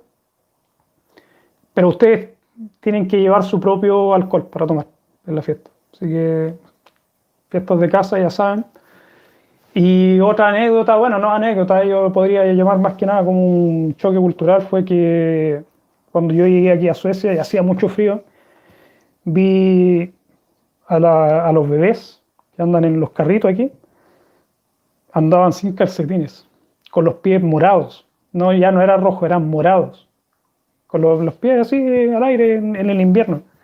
Y eso fue así, shock así, porque mi, mi, madre, que nos cuidaba mucho, nos envolvía en 40 frazadas y chaquetas y abrigo y nos tiraba a la calle. Y aquí la guagua, bueno, los bebés, ¿cómo se dice? La guagua en Chile decimos. Los bebés eh, a pies pelados en la calle, con hielo, frío, un grado bajo cero con los pies morados. Así que no sé, cuestión de suecos. Y no, igual uno se acostumbra, pero bueno, esos bebés con los pies morados no era divertido. yo quedé así súper sorprendido eso. Aquí me dice Bori, última consulta, tengo licencia de, de grúa horquilla. El tema de la, de la grúa no es muy complicado. Hacer el curso te va a tomar pues, probablemente, como, bueno, voy a responder primero la pregunta tuya y no, probablemente no te va a funcionar. No te va a servir para trabajar aquí con, con, ese, con esa licencia. Pero sí tienes que tener en cuenta que es muy fácil sacarla. Porque yo tengo la licencia que tengo es para manejar como cinco diferentes, ¿cómo se llama? Estos montacargas y uno de bastante tonelaje. Y yo hice un curso pequeño, o sea, tuve seis horas creo que manejando un, uno de estos Creo que manejé un tractor también o algo parecido a un tractor, no sé qué lo que Nunca me interesó mucho, yo fui por, por recibir la licencia. Y después de, esas seis horas de manejo hice una prueba que estaba en sueco pero que era muy fácil y creo que también la puedes recibir en inglés, si no hay mucho problema ahí. Y después de eso te dan la licencia. Y si quieres hacer el curso, por ejemplo, puedes manejar grúas de, para manejar estas grúas que hay en los puertos, estas que para de construcción, las plumas que le dicen en Chile. También está dentro de este curso y dura una semana el curso. Entonces son cinco días de clase que tienes y no es muy caro el curso, cuesta como 6.000 coronas, 7.000 coronas, que aquí no es tanto dinero. Y además puedes pedir dinero del CSN para pagar, Así que atento con eso. Para la gente que está aquí en Suecia, quiere conseguir las licencias de conducir, pueden recibir ayuda del gobierno estando aquí y bueno, teniendo el permiso de residencia. Así que ahí les pueden ayudar a pagar. Y otro dato que tiene es para la licencia de conducir para los menores de 30 años. Ustedes pueden pedir CSN para sacar la licencia de conducir. Así que eso es muy bueno y te ayuda a pagar, porque aquí el, curso es caro. sobre todo si no sabes manejar. Si no sabes conducir un automóvil, tienes que hacer los cursos de conducir y esos son muy caros. Entonces te recibes, creo que como puedes recibir hasta 20.000 coronas para pagar el, el curso de la licencia de conducir. Así que para que sepan. Oh, mira, mi tía, Juana. Hola, tía Juanita. Saludos. Gracias por el apoyo. Claudia, hola Claudia. Eh, Diego también está aquí ahora y eh, me pregunta, ¿los suecos son personas frías o amables con los extraños? Depende del, del contexto. Si estás en la calle van a ser amables contigo. En general sí son amables, son personas muy educadas. La mayoría de los suecos son personas educadas, te van a tratar bien obviamente te, puede tocar también un racista que no te va a tratar muy bien o te van a responder de, mala manera, pero eso no, nunca me ha tocado, por lo menos de todos los años que llevo aquí. Pero hay gente que lo ha vivido, hay gente que ha vivido el racismo y todo lo que se vive en cualquier país. Así que atento ahí, que yo no lo haya vivido no significa que no exista. Pero en general la gente sueca son, como les digo, muy educados, son cordiales, son eso podría ser la definición más que nada. Y nosotros hemos estado en casas de suecos varias veces. La amiga de mi hija, que es bien sueca, eh, ella nos ha invitado a su casa y hemos compartido con ellos. Son muy amables, personas muy amables en general. Yo he estado con mis compañeros de trabajo en la fiesta que les decía. Y bueno, en otros ámbitos también hemos estado con suecos y la gente en general son muy amables, son bien cordiales algunos que se interesan más, un poco más, y a, lo mejor algunos saben en español, bueno, bien típico yo, de qué sé yo, 20 suecos, a lo mejor 5 o 4 saben español, así que es muy común que te empiecen a hablar o traten de, te digan algunas frases. Y es porque ellos estudian eso en la escuela, en el, en el gimnasio, en, el, en, la escuela básica, ellos pueden estudiar español y muchos lo, lo eligen. Es uno de los de hecho, creo que el español es uno de los idiomas más solicitados en la escuela, para leerlo como segundo idioma. Bueno, aparte del inglés. Y la gente, bueno, como les digo, muy cordiales. Yo, por lo menos, el trato que he tenido siempre con los suecos ha sido eso de cordialidad. Sí, distancia. Yo guardo mucho la distancia, pero como les digo, a veces yo soy más sueco que ellos. Pues, me mantengo un poco alejado de ellos pero ellos tratan de acercarse y me hablan y me preguntan cosas de, qué sé yo, de dónde vengo, la edad, ese tipo de cosas. Pero como les digo, son muy cordiales y tratan de, también dejarte tu espacio. Obviamente vas a encontrar gente que muy que mantiene mucho su espacio y que no, no te van a hablar mucho, simplemente van a responder tus preguntas, no de mala manera, pero no tienen una dinámica tan social a lo mejor como en otros lugares. Pero eso yo creo que se da se da mucho en las ciudades grandes. Eh, María Trinidad, saludos desde Colombia. Saludos María, que la estén pasando bien. Espero que esté mejor la situación del corona allá. Y a ver, eh, Diego me pregunta los horarios de trabajo. Los horarios de trabajo que conozco yo en la fábrica, que es probablemente, bueno, la mayoría de las fábricas tienen este horario, de la mañana comienza el turno a las seis y media y termina a las tres y media, a las tres que tienen un horario medio extraño, pero a las 3.22 minutos termina el turno de la mañana. Después a las 3, de las 3.22 hasta las En el caso de la Volvo en este momento, que están trabajando extra, estamos terminando a las 12 con 6 minutos, el turno de la tarde, y después está el turno de la noche que es de las 12 y media hasta las 6 y media. Y en el turno de la noche se trabaja así, el día domingo empiezas a trabajar a las 7 de la tarde. Y ahí compensa las pocas horas que trabajas en la semana. O sea, cuando yo trabajaba de noche, trabajaba el día, creo que eran, el resto de la semana solamente trabajaba seis horas por noche. Así que bueno, me servía mucho para el tema de los estudios, podía descansar y después estudiar. Así que, y se paga mejor de noche. O sea, el, el precio normal o la hora, porque aquí en Suecia se paga por hora, no, uno no tiene un sueldo mm, fijo. El precio el peso normal de hora es, bueno, el día de mañana, o sea, el, turno de la mañana. Turno de la mañana tú no recibes ningún, ninguna gratificación o bonus o como lo quieras llamar. Así que recibes menos dinero que las personas de la tarde, porque las personas de la tarde, como tienen que trabajar hasta las 12, reciben varias horas, como cuatro horas de bonus por un trabajo extra. Entonces te pagan la hora un poco mejor. Y por último, la noche, cada hora de trabajo de noche son casi el doble de lo que le pagan a la gente que trabaja de, día y de tarde. Así que conviene mucho trabajar de noche y es la razón de por qué lo hice. Cuando yo estaba trabajando de noche, estaba recibiendo casi 45, 46 mil coronas mensuales, que eso es bastante dinero. Obviamente a eso hay que descontarle los impuestos y me quedaba como en 32 mil en la mano, que no es malo para nada que es un muy buen sueldo, sobre todo teniendo en cuenta lo que hacía, era manejar esto en montacarga o bueno, trabajo también de oficina que estoy haciendo ahora también a veces estaba incluido ahí. Pero es un trabajo muy fácil, no es que necesites cualificación, estudios ni nada.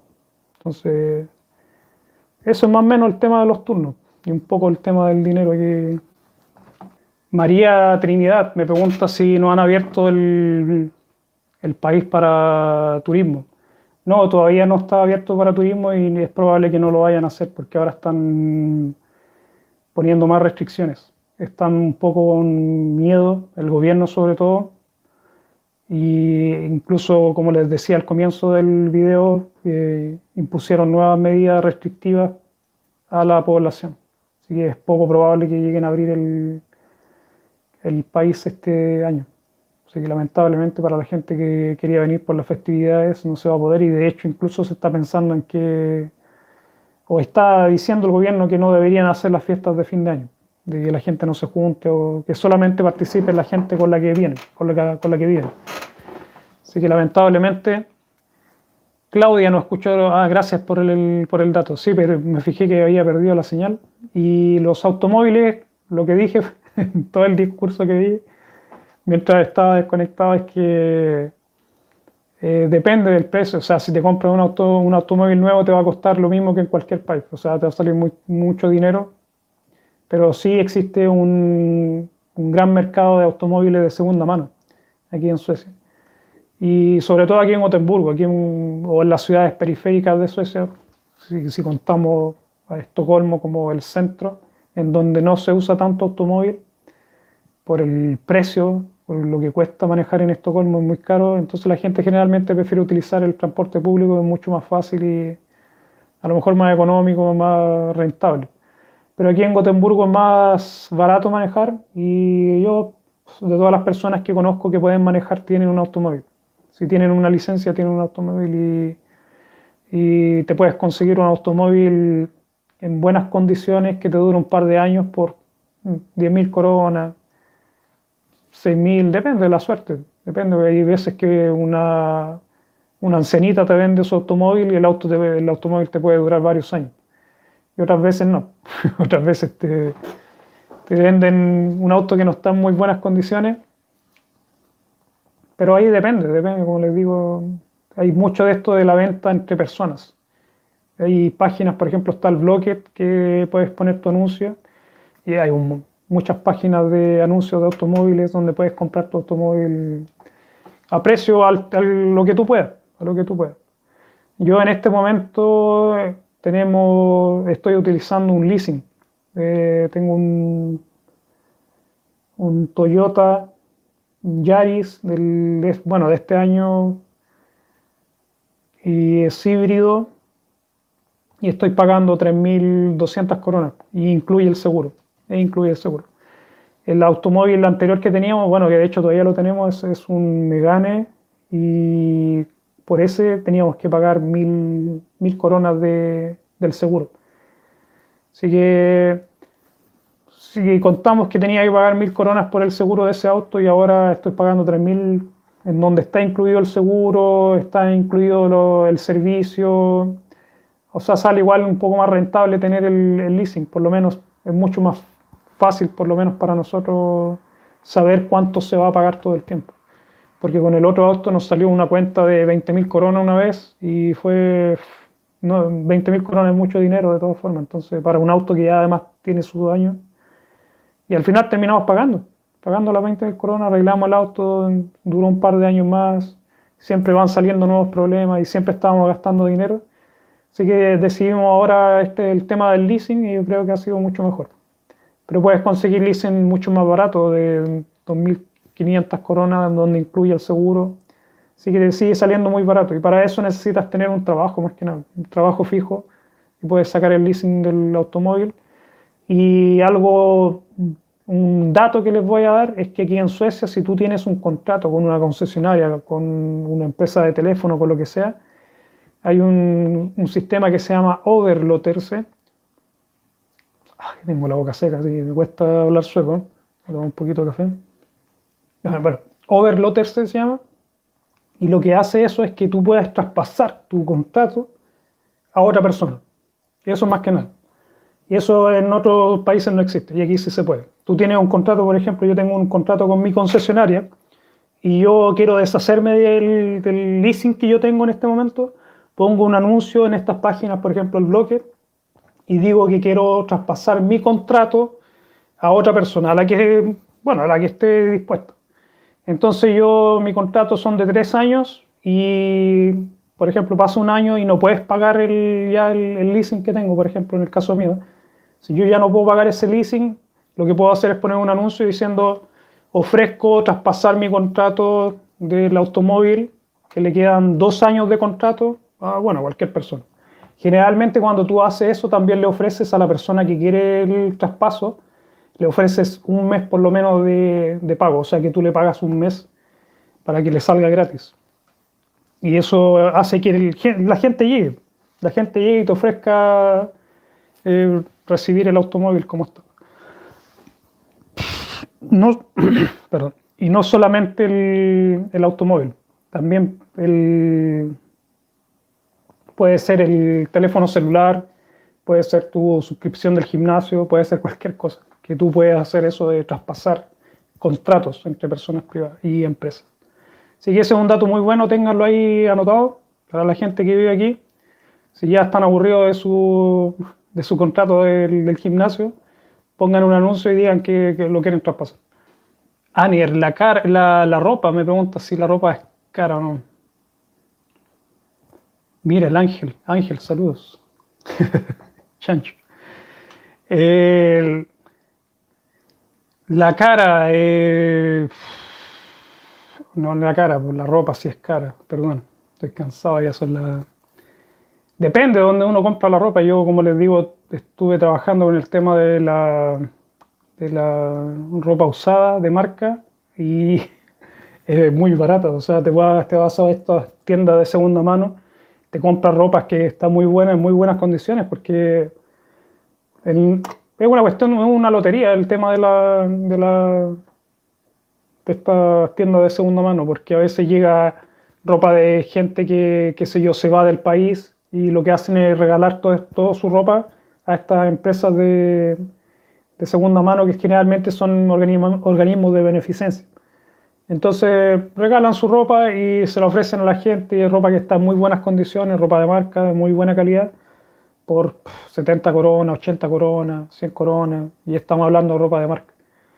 Y bueno, obviamente es una cuestión de suerte a veces también, pues como una lotería, como te digo. A veces yo he ido y me he encontrado ropa que, que fácil lo puede, incluso usada, la podías vender por mil coronas, y yo lo compraba por 100 por no más de 100 coronas. Así que, y era el, negocio que tenía, de hecho, era eso, poder ir ahí buscar eh, tesoros dentro de toda esa ropa y luego revenderlo. Y saqué mucho dinero haciendo eso. Así que sí es muy buen negocio y la, eso hace que la ropa en general sea muy asequible.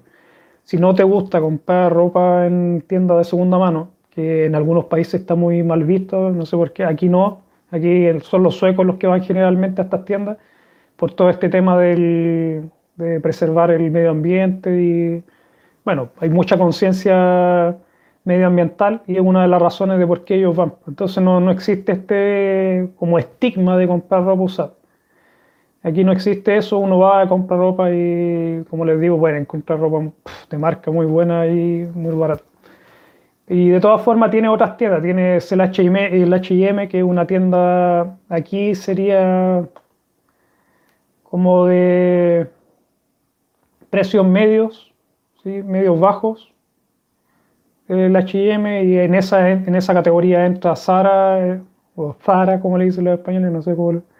Yo soy latino, así que perdón a, los, a todos los españoles, perdón. Zara, el H&M, eh, Oliens un poco, que es una tienda sueca, eh, Lindex, otra tienda que tienen, y estas cuatro compañías más o menos son de este medio bajo. O sea, lo considero medio bajo, la calidad no es muy buena, y yo no me compraría ropa ahí. Pero más que nada porque, bueno, sé un poco del tema de la ropa, de la calidad y todo eso. Y cuando puedo comprar ropa, prefiero comprar ropa un poco más cara, pero que sé que me va a durar o que me, va a gustar más. Así que depende. Yo, por ejemplo, este verano fuimos a un outlet que hay cerca de Gotemburgo y conseguimos ropa al 70% de lo que valía, de rebaja, tenía un 70% de rebaja en la ropa. Así que muy bueno. Y me compré un par de pantalones Tommy Hilfiger nuevos, eh, sin ningún problema, eran nuevos. Los compré, eran muy bonitos, además me caían, se, me veían muy bien y todo, por 150 coronas cada uno. Así que es cuestión de buscar, cuestión de buscar, de ver los las reas que se llaman aquí en Suecia, que son los, descuentos. Así que es cuestión de, gusto también, pues hay veces que hay tiendas donde venden cierto tipo de ropa y te la venden muy cara y otros que te venden la misma ropa, a lo mejor con un poco menor calidad, pero que tienen el mismo diseño por mucho menos, mucho menos dinero. Pero de todas formas la, la gente aquí está muy bien vestida y es porque hay muchas tiendas de ropa con, con muy buenos diseños. Así que no hay que preocuparse mucho y generalmente la ropa es buena, por lo menos en el diseño, no tanto en calidad. Así que eso sería lo de la ropa. A ver, el ángel me preguntaba la comida. ¿Es buena la comida? Depende. Depende si yo la hago o si la compráis hecha. El ángel es mi hijo, así que para que sepan. Y eh, la comida en Suecia, a ver, ya le había hablado, creo, en el otro video sobre la comida. Tenía, en general, la comida sueca, la típica comida sueca no, no es de mi agrado, no tiene mucha variación. Patatas, pescado, uh, ahí tengo una anécdota, me acuerdo.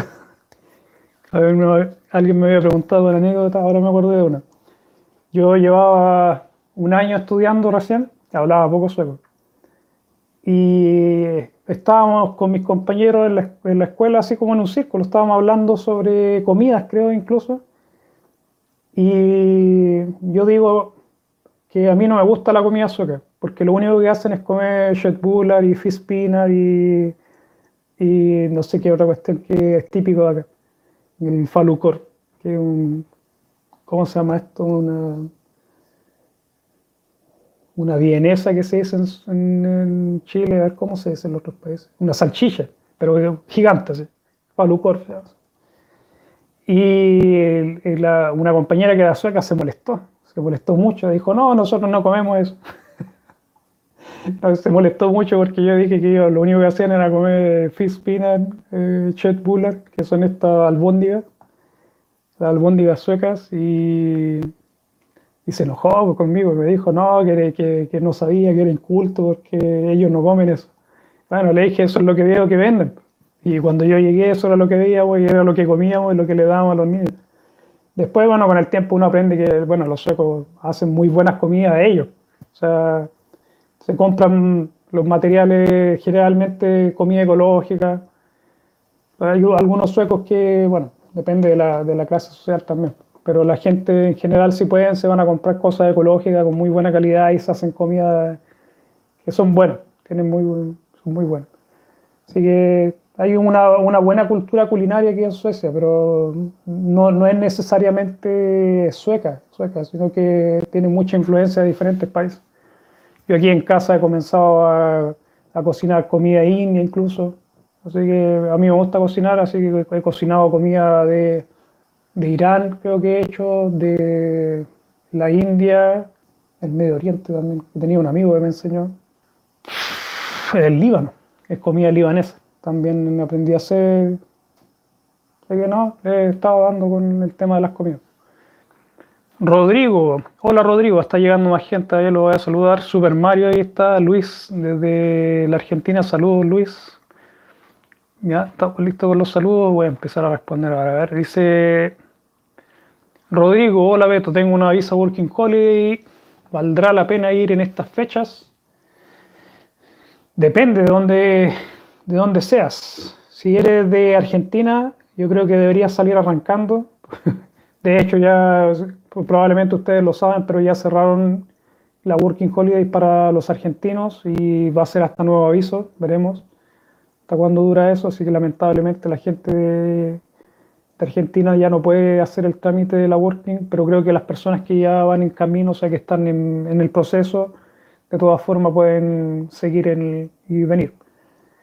Y yo creo que es cuestión de, de querer, ¿no? Porque yo tengo un amigo, bueno, un conocido, le expliqué en el video anterior, en el live anterior, que este compadre llegó en, en medio de la pandemia, o sea, él llegó a principios de enero y cuando él ya tenía los papeles para trabajar, porque recuerda que esto toma un poco de tiempo para solucionar todo el tema de los papeles, estuvo alrededor de dos meses esperando todo el papeleo hasta que tuvo el permiso o sea, el número, este, el coordination que le dicen ustedes, y se demoró dos meses más o menos. Y después de ahí recién pudo trabajar y ya estábamos en media pandemia. Y él al principio, cuando él llegó, recibió varias ofertas de trabajo, pero no las pudo aceptar porque no tenía los papeles, porque estaba en, en medio del proceso. Y una vez que ya tenía los papeles, se demoró un par de semanas en conseguir un trabajo. Y estamos hablando de pandemia en medio de la pandemia. Sí, él ya, bueno, estaba llegando al límite de su medio económico porque estuvo casi tres meses sin trabajar con todo el tema, desde que solucionó todo el tema de los papeles hasta que consiguió el trabajo y todo eso. Pero es cuestión de buscar. Él recibió varias ofertas de trabajo en el intertanto, así que hay trabajo hay. Trabajo hay, sobre todo en Estocolmo, que es una ciudad grande y siempre hay oportunidades. Así que es más cuestión de de esfuerzo, de ganas de ponerle, de ponerle harto esfuerzo al asunto y si uno tiene ganas, yo creo que te sale. Pero también eso depende de tu personalidad, va a depender de qué tan bueno para rebuscarte la vida seas. Si te cuesta ese asunto, si quieres, si bueno, te da por esperar que te lleguen los resultados, no sales tú a buscar, te puede costar mucho y no creo que sea recomendable en esta época que está un poco más difícil si lo puede atrasar un poco, yo creo que sería lo, más recomendable para el verano del próximo año. Yo creo que ya esto de la pandemia va a estar mucho mejor. Por lo menos en esa época aquí suele mejorar el tema económico y todo eso. Así que, como te digo, va a depender de ti, de, de qué tan rápido quieras salir de tu país, qué tan apurado estés. Y como te digo, aquí en Suecia es cuestión de buscar, es cuestión de buscar el trabajo. Trabajo hay obviamente no a lo mejor en, buenos trabajos, vas a tener que buscar trabajo de limpieza los restaurantes y ese tipo de trabajo que a lo mejor no es lo tuyo, pero hay gente que viene que tiene títulos profesionales y todo. Pero así se empieza. Yo también empecé por ahí, eh, repartía periódicos, como le decía. Todos empezamos por ahí. Hacemos lo que se puede y es cuestión de buscársela. Y si tienes contacto, obviamente, mucho mejor. Eh, se te puede hacer mucho más fácil. Pero incluso sin contacto, él venía sin contacto, sin nada. Es cosa de meterse ahí en los grupos de personas que están haciendo la Working Holiday y siempre están poniendo anuncios de departamentos, a lo mejor de trabajo, o entre ellos mismos se dan datos de trabajo. Así que tengan eso en cuenta. Ahora está mi otra hermana, a ver, la, la Débora, hermanita pequeña, la pequeña, el concho de la familia, está ahí, saludos. María Trinidad, saludos.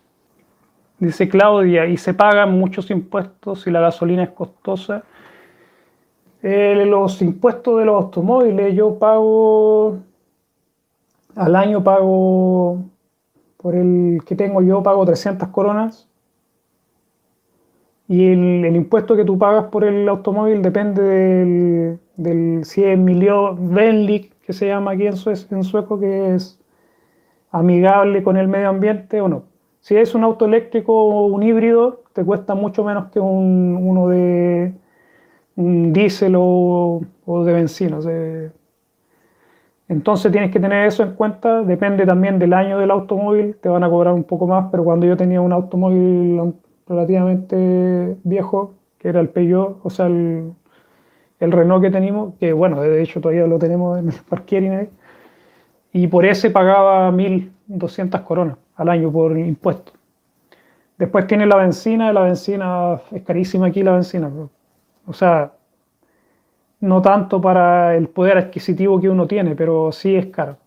Comparado con otros países, estamos pagando casi 14 coronas por, por litro de benzina, un poco menos, depende, hay días que sube y días que baja. Y ahora estaba en, la última vez que lo vi a 13.75. Estaba es un euro 2, un euro 3. El litro de benzina. No sé cómo estará en, el país, en el país de ustedes. Pero eso es más o menos lo que, lo que sale la benzina. Aparte de eso, no es mucho lo que se paga. Por lo menos aquí en Gotemburgo. En Estocolmo sí sé que tienen que pagar eh, peaje para entrar a la ciudad. Y aquí en Gotemburgo sí se hace también, pues pusieron este peaje hace unos, ¿cuánto ya? Dos años. Y bueno, la, excusa del peaje era para disminuir la congestión dentro de la ciudad, pero en realidad es para recaudar fondos para todos los, los proyectos de infraestructura que se tienen planeado para la ciudad este año. Bueno, estos años, porque luego en la ciudad de Gotemburgo va a cumplir 400 años. Así que están cambiando, bueno, las calles, están construyendo, están remodelando muchas cosas y se necesitaba dinero y pusieron esto de los peajes. No sé si lo irán a sacar después, cuando ya terminen de construir. ¿Y cuánto se paga? Tienes para entrar, cada vez que pasa por estos pórticos de peajes, pagas, depende, de la mañana pagas 16 coronas creo que era, después tienes 9 coronas, porque son precios diferidos y el más caro salían 22 coronas. Eso es lo que pagas. Y depende de la hora. Horas peak, obviamente, pagas las 22 coronas. Y yo, por suerte, no pago el, último peaje porque se paga hasta las 8 de la tarde. Después de las 8 ya no, no se paga peaje. Así que, como yo salgo a las 12 de la noche, no necesito pagar. Pero cuando tú pasas por estos pórticos puedes eh, estar dentro del centro de la ciudad y entrar y salir durante dos horas con el automóvil. No te cobran, no te vuelven a cobrar, te cobran una vez cada dos horas. Entonces si estás, haciendo un trámite, entras, pagas 16 coronas o 9, lo que sea, tienes dos horas para moverte y mientras estés dentro de esas dos horas no te van a volver a cobrar. Y el mes pasado pagamos 500 coronas de, este... Es un, impuesto en realidad. Así que eso es lo que pagamos. Pero este mes yo creo que va a salir mucho más porque ahora comenzamos a, bueno, a hacer el viaje yo y mi mujer. Así que son doble viaje y nos va a salir cerca de mil coronas más. Así que se va, va aumentando esto, se va subiendo el, el precio de manejar el automóvil. Pero de todas formas sigue saliendo más económico tener un automóvil, por lo menos aquí en Gotemburgo. En Estocolmo creo que sale mucho más caro, así que no, no, conviene mucho. La gente no le gusta, por lo menos lo que he escuchado yo. Pero aquí en Gotemburgo, como una ciudad donde se fabrican muchos automóviles y hay disponibles muchos automóviles, es relativamente barato. A ver, veamos aquí. Saludos, Super Mario de Honduras. Me está saludando. Ah, me preguntó aquí Pablo si estaba estudiando. Ah, primero estaba Mario. Discúlpame, Pablo, le voy a responder a Mario. Eh, Mario de Honduras me pregunta si una vez que reciba el número puede traer a sus hijas, a su esposa y a su hija.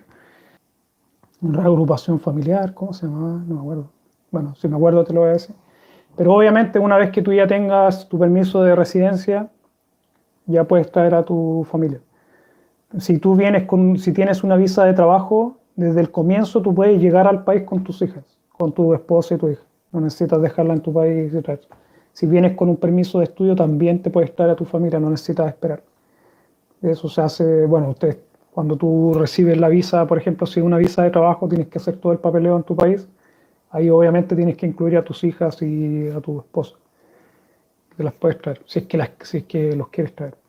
Y si es una visa de estudio, igualmente, tienes el derecho a traerte a tu familia, así que no hay problema.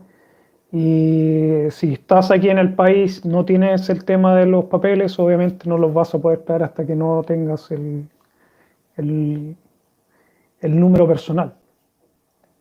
Así que ten en cuenta eso, pero otra cosa también tienes que tener los medios suficientes para poder mantenerlo. Eso también es un requisito y eso puede hacer que te nieguen la, entrada, pero no cuando tú tienes ya el permiso de residencia definitivo.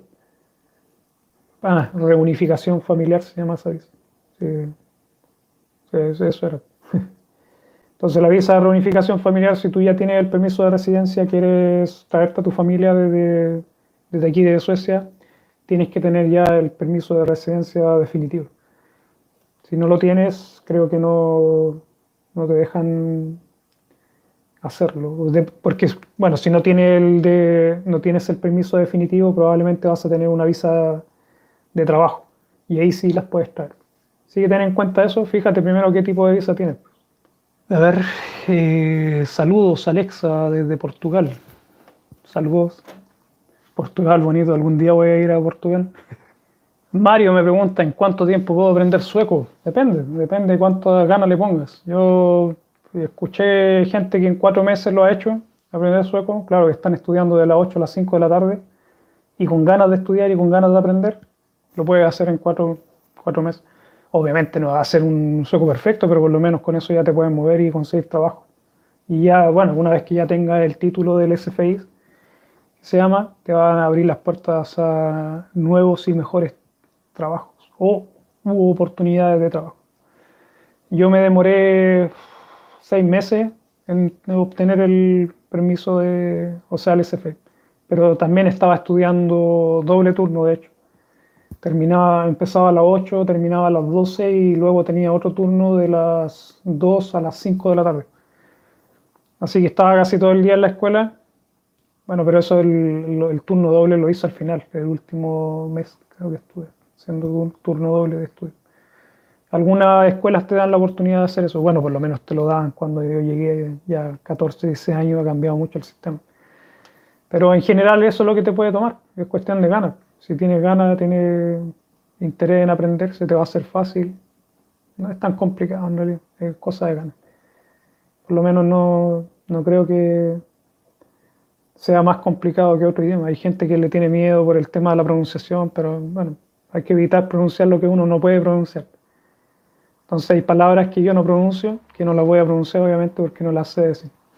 Igual hay que aprenderse esas palabras obviamente, pero igual se puede, eh, se entiende, a pesar de que lo pronuncien mal, la gente te entiende. Depende mucho del contexto. Así que no hay que tener miedo, no es tan difícil descontando, como les digo, estos términos que son medios complicados no se les va a hacer tan difícil. Luis Pablo me pregunta, ¿qué tal es la ciudad donde estás para hacer turismo? es buenísima esta ciudad. De hecho, aquí llegan en el verano muchas personas que vienen de Alemania, de, Noruega. Tenemos cerca aquí a los noruegos. Bueno, relativamente cerca. Yo he llegado, te demoras como seis horas en automóvil en llegar a Oslo. En llegar a Noruega antes al, límite con, el, con Noruega te demora cuatro horas, una cosa así. Así que queda relativamente cerca.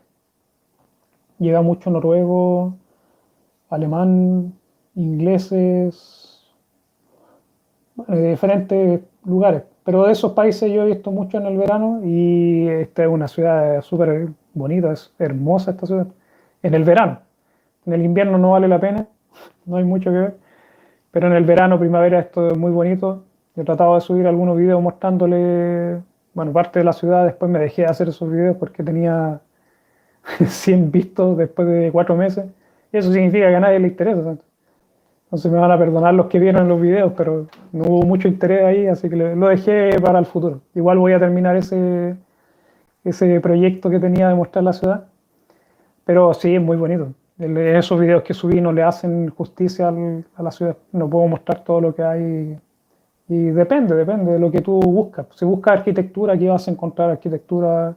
Si buscas naturaleza, hay mucha naturaleza paisaje, lo que quieras, va a depender mucho de lo que, lo que tú estás buscando. Hay muchas muchas actividades culturales en el verano, también muy divertido. Hay incluso una semana de la cultura, cierran la avenida, que es la, la calle principal, y hacen bueno, un montón de actividades culturales para la familia. Yo nunca voy a eso, no me gusta, porque se llena de gente.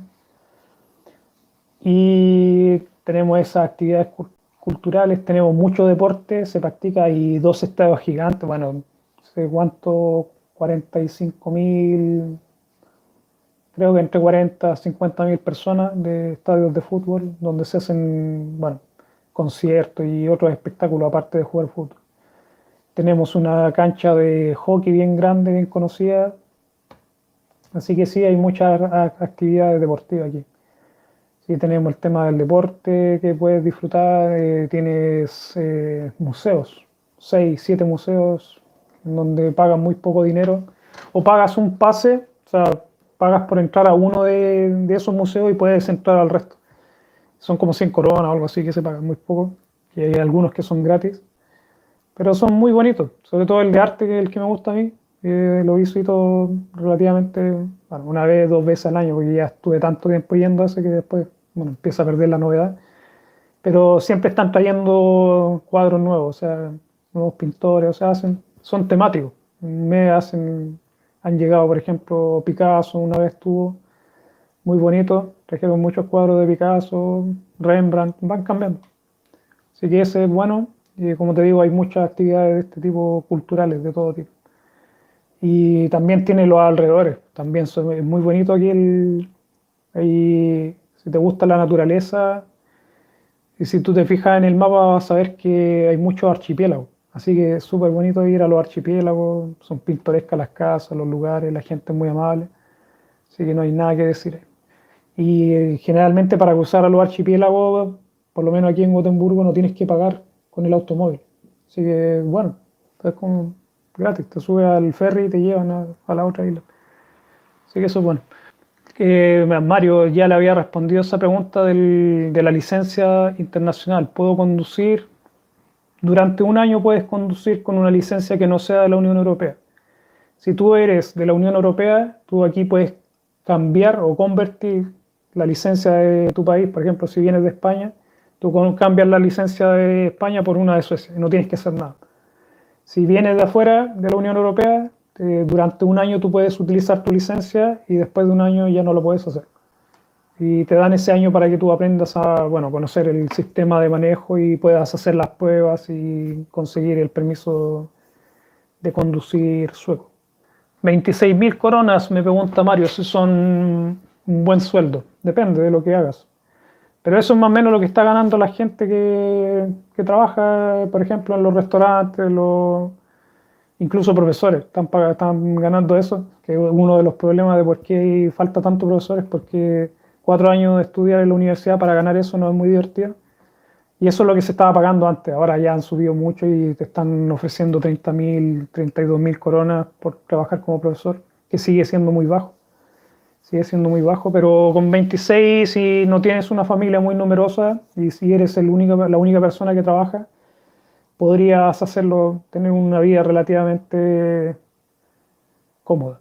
Pero sí, bueno, obviamente no vas a tener mucho, vas a tener para, pagar las cuentas, para vivir, te va a alcanzar para vivir, pero no mucho más. Y esa es una de las razones de por qué aquí la mayoría de la gente trabaja en, de a dos. O sea, yo tengo mi mujer y ella trabaja y yo trabajo. Y aquí en Suecia no se da eso de que, que una de las personas se quede en casa sin trabajar. Pues no se puede en realidad. A menos que tengas un muy buen sueldo. pero no son muchas las personas que tienen la suerte de eso. Pero la mayoría trabaja de una u otra forma Así que depende, 26 depende. Si estás solo, obviamente mucho dinero te va a alcanzar y te va a sobrar. Pero si vienes con, como tú dices, tienes hijas, hijos y esposa y todo eso, y ahí ya te va, te va a alcanzar. Pero con lo justo y lo necesario. Me, Alexa, me, hola Alexa, no te había saludado, creo, ¿no? Ah, sí, te había saludado. ¿Cómo está el bicho chino en Suecia? Me dice.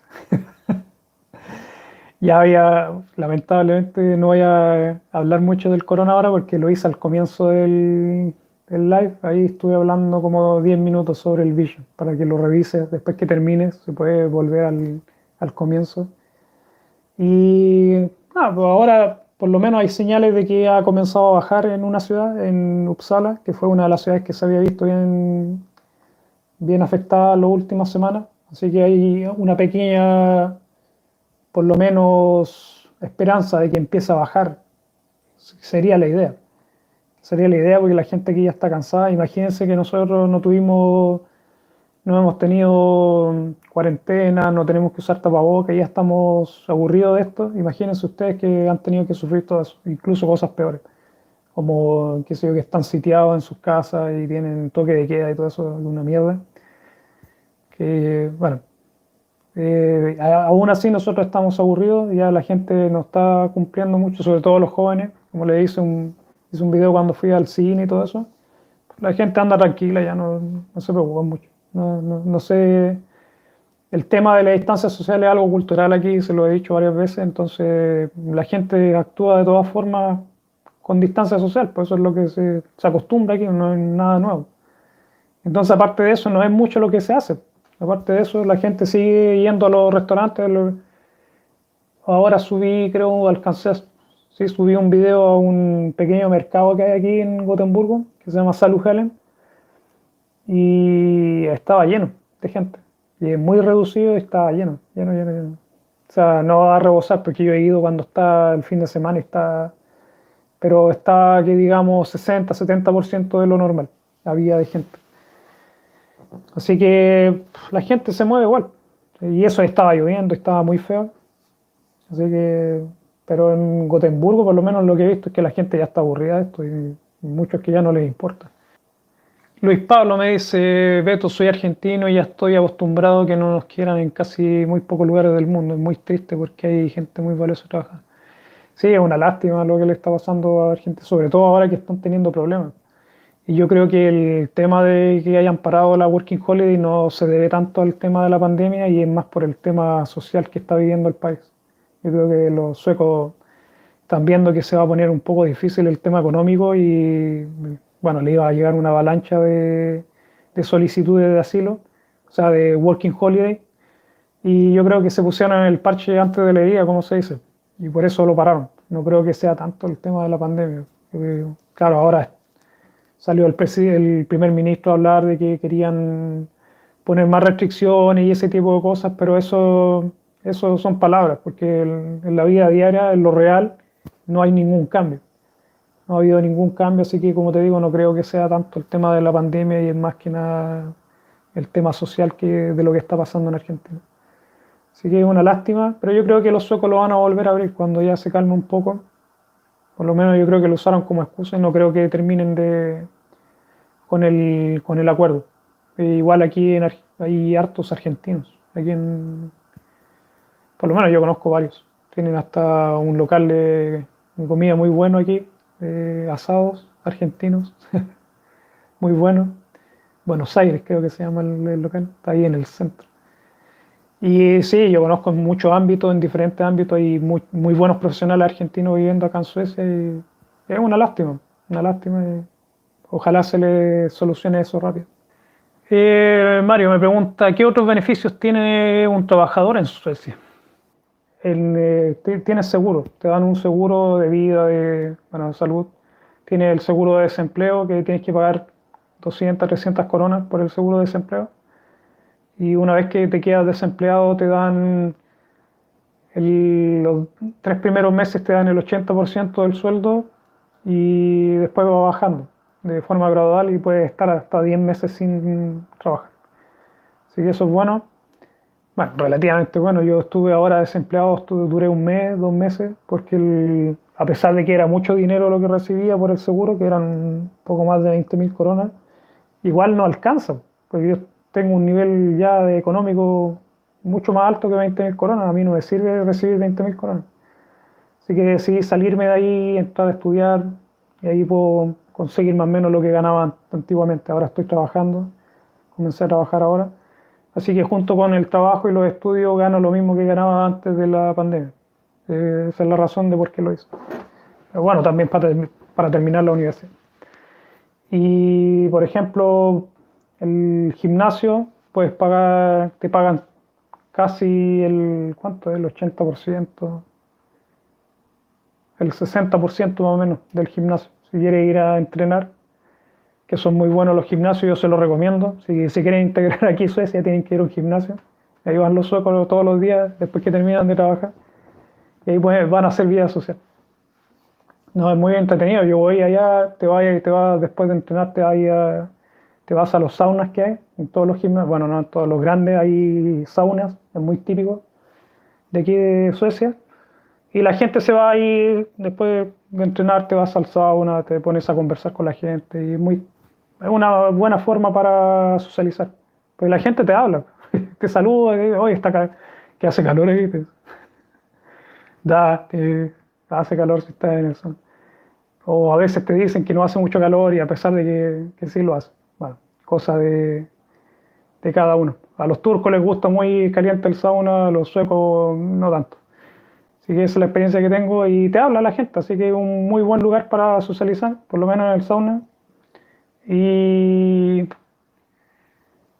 te ayudan a pagar el, casi el 60% del valor del gimnasio, que también es muy barato, no es muy caro si terminas pagando mil coronas por un año entero de, un gimnasio de muy buena calidad y puedes ir a todos los locales que hay. Y ese sería, eso sería, no hay mucho más. las condiciones de trabajo en Suecia son extrañas. Por ejemplo, si a ti te despiden, a ti no te van a dar nada por un, despido. No te, te, pagan lo que has trabajado.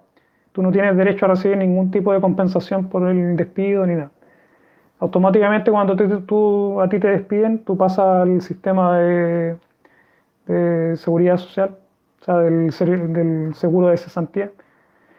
Y eso sería. Te pagan, obviamente, si tienes vacaciones pendientes, te pagan eso y, bueno, todo lo que, las horas extras que puedan tener pendientes que no te han pagado, acumuladas, porque aquí se pueden acumular horas. Sí, te pagan todo eso y nada más. Todo lo que te corresponde en realidad. No, no te dan nada. Y eso sería. El trabajo aquí tiene sus. Las seguridades que uno recibe generalmente son propias de, de todos los ciudadanos. Por ejemplo, lo que tenga que ver con la salud, el dentista, por ejemplo, si quiere ir al dentista y tiene muchos problemas, el gobierno, a medida que tú vas gastando dinero, el gobierno te va, va subvencionando los gastos que tú tengas. Pero eso no es por ser trabajador, eso es por vivir aquí en el país. ¿no? Entonces no, no es mucho, no pertenece a, los beneficios de la empresa. No es como en otros países que te dan beneficios, por ejemplo, te dan bonos a fin de año o qué sé yo. O sea, aparte de las vacaciones que, están obligados, que no es un beneficio, es tu derecho, eh, no hay nada más. Tienes una relación contractual que dura el tiempo que, que tú pactaste y hasta que te echan. Y cuando te echan tú no recibes nada. Así que, bueno, es relativo. Lo, lo bueno sí es que generalmente cuando ya te contratan de planta, que se llama, o Tils Vidare, que se llama en sueco, es rara la vez que te echan. Generalmente tú terminas yéndote.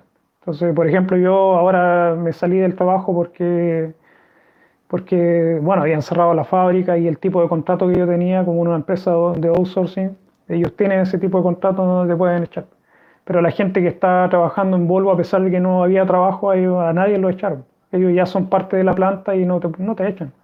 te mantienen ahí hasta que caiga la empresa probablemente.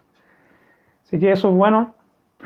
Eh, para las propinas, Mario, lamentablemente aquí no se pagan propinas, nunca, en ninguna situación. Nosotros fuimos a ver, si yo he pagado propina una vez, fui, fui con mi mujer a un, a un hotel cuatro estrellas que tenía el, restaurante donde fuimos, tenía un Michelin, o sea, un, un restaurante de mucho renombre, tenía muy buena calidad. Y sí, ahí, bueno, dejamos propina, pero tampoco fue tanto, como 200 coronas. Pero es porque era, bueno, un buen ambiente, bueno, el servicio era bueno, pero aquí generalmente no se paga propina para nada, porque tú recibes un sueldo. O sea, hagas lo que hagas, tú vas a recibir un sueldo. Si tú trabajas como, como mesero, tú tienes un sueldo fijo por ser mesero. Entonces no necesitan, no, no te dan propina. No, hay gente, obviamente la gente extranjera a lo mejor te dejan, pero no, no es obligación y uno no está acostumbrado a hacerlo. Así que para que lo tengan en cuenta, cuando vayan a los restaurantes, traten de dejar un poco ordenado, no desordenen. Por lo menos nosotros somos civilizados y dejamos, tratamos de no darle tanto trabajo a esa gente que trabaja ahí. Después dice Beto, estás estudiando, ¿cómo está el tema de las clases, Luis? Estoy estudiando, estoy terminando mi segunda especialización, ahora voy a ser lingüista, aparte de, mi especialización en literatura en español. Y nada, bueno, ahora estoy, el problema, bueno, entre comillas problema, yo sabían lo que me estaba metiendo, es que me metía, para recibir la especialización tengo que hacer una tesis. Y es un trabajo bien largo me toma mucho tiempo y he estado ya varias, casi un mes en eso y estoy por, bueno, no terminar, pero he avanzado mucho. Y lo que se me vino es que hace dos semanas comencé las clases de antropología, porque estoy estudiando antropología. Así que ahora tengo cuatro cursos diferentes. Tengo el curso de, bueno, la tesis, que es un curso de por sí. Después me tengo un curso de teoría lingüística. Después tengo un curso de escritura académica y ahora tengo el curso de antropología. Así que sí, bastante. Generalmente uno estudia 30 puntos, eso es lo que generalmente uno estudia aquí en Suecia, por semestre, que equivale a 30 semanas de estudio. Y yo estoy estudiando 45, significa que estoy estudiando extra, 15 puntos extra durante este semestre. Así que se me, se me va a hacer un poco pesado. Pero esto ya lo viví ya cuando estuve trabajando tiempo completo. Ahora estoy trabajando part-time nomás, así que espero tener tiempo libre luego. De todas formas, ahora cuando empecé a trabajar, esta semana fue la primera semana de trabajo, como Flexare que les conté en el otro video. Y a ver, eh, voy a trabajar la próxima semana, toda la semana. Ya, ya serían 10 días y completo los 10 días máximos que puedo trabajar por mes como estudiante, que ese es el máximo. Después tengo pensado, bueno, hablado ya, parece que voy a trabajar todo diciembre. Así que veremos. Si trabajo todo diciembre estaría bueno. Se puede trabajar en diciembre y en el verano tú puedes trabajar todo el, mes. Así que ahí entra una buena cantidad de dinero. Así que no es malo, pero sí es mucho esfuerzo porque tienes que estudiar después cuando te levantas. Por ejemplo, en el caso mío, yo trabajo en la tarde entonces en las mañanas me levanto cansado a veces, a las 10 de la mañana estoy estudiando hasta las 2 de la tarde y después me voy a trabajar, entonces todos los días y los días, los fines de semana no existen tampoco. Y es una pena para la familia, sobre todo, mucho esfuerzo y no me ven y me, me echan de menos porque siempre estoy aquí en casa. Por lo menos antes que estuve trabajando de noche me, me vieron durante muchos años en casa todo el día. Y, ah, bueno, el tema de las clases, estamos en clases, en, ¿cómo se llama esto? A distancia. No tengo clases presenciales. Así que eso es bueno. Tengo clases de Zoom, pero no voy a clase. No voy a clase. Yo soy medio extremo en el tema de, la, de los estudios y hago todo yo solo. No, te dan un plan de estudio y tú tienes que estudiar por tu cuenta. Si tienes preguntas, dudas y eso, para eso son las clases más que nada. No es tanto que te vayan a enseñar algo para uno más que nada discutir con los compañeros sobre lo que leíste, sobre lo que, las clases o los seminarios, cuando nos tocan seminarios. Y eso son las, las únicas clases que estoy obligado a ir, son seminarios que son dos o tres por semestre, así que es muy poco. Pero aparte de eso, no, generalmente no asisto a las clases virtuales, no hago nada. No hago los trabajos que, tengo que hacer, lo que puntúa, lo que, da, lo, te da lo que te da las calificaciones y eso sería. Así es en Suecia. los estudios aquí dependen mucho de ti. Si tú eres capaz de hacerlo, lo puedes hacer sin problema. Y yo lo he hecho muchos años. Tuve muchos años en donde no participaba de las clases por el tema del tiempo. Pero no es lo ideal tampoco. Ah, por lo menos en, el caso mío no, no es mucho lo que pierdo en el tema del trabajo en equipo y eso. a veces siento que es una pérdida de tiempo igual. Porque no todos los alumnos están al mismo nivel y a veces se discuten cosas que no van al caso y se pierde el tiempo. Y al final, cuando tu tiempo vale, vale mucho, eh, es una pérdida de tiempo en realidad. Así que yo he sentido eso mucho tiempo, muchas veces en la universidad aquí. Así que generalmente estudio por mi cuenta. Y me ha resultado, he recibido las calificaciones sin problema, he hecho bien los trabajos y tanto tiempo ya uno sabe cómo funciona el sistema, qué es lo que piden de ti, qué es lo que quieren y cómo utilizar el sistema también. Porque al final eso es lo que uno hace. Más gente allí tenemos a Loyal Suco dice, soy español y tengo ganas de irme a hacer la universidad y ¿El Estado me ayuda con algo de dinero o tengo que trabajar sí o sí? Eh, lo primero, ya lo he dicho esto, tienes que recibir el permiso de residencia, o sea, el empadronamiento. Una vez que tú estás empadronado en Suecia, tú puedes estudiar en Suecia siendo comunitario. Así que te, toma, te va a tomar alrededor de un año, eso es lo que toma. Y para estar empadronado acá tienes que tener un trabajo o tienes que tener los medios para mantenerte en el país. Así que eso. Y una vez que tú ya estás empadronado puedes recibir el CSN. Siendo comunitario después del empadronamiento ya puedes pedir CSN. ¿Qué significa eso? Que puedes recibir, ¿cuánto están dando? Mil, como mil euros, un poco más de mil euros. Si es que pides el préstamo y el, el subsidio. Hay un préstamo, un porcentaje que es un préstamo y un porcentaje que es subsidio. El préstamo lo vas a tener que pagar toda la vida, te van a perseguir por ese préstamo, así que ten presente eso, pero no es mucho lo que se paga. Yo cuando no estás estudiando, porque tú pagas el préstamo, lo comienzas a pagar cada vez que tú dejas de estudiar. Entonces yo dejé de estudiar, a los dos, tres meses me llegó la primera cuenta de, que tenía que pagar y pagaba 800 coronas, al mes. Así que no es mucho, teniendo en cuenta todo el dinero que uno recibe. Ah, gracias Pablo. Ahí dice, Beto, me encanta tu buena onda y lo respetuoso que es. Sigue siendo así. gracias, amigo. Y tratamos de ayudar a la gente, ¿no? O sea, en eso estoy. O sea, yo le he contado otras veces que el canal lo comencé porque vi que no había mucha información para la gente que quería a lo mejor venirse a vivir o tenía muchas dudas y bueno, dije, 16 años aquí te dan un poco de experiencia de cómo funciona la cosa. Así que esa es la idea más que nada, espero que les siga sirviendo esta información y esperamos seguir mucho más tiempo ayudando a la gente.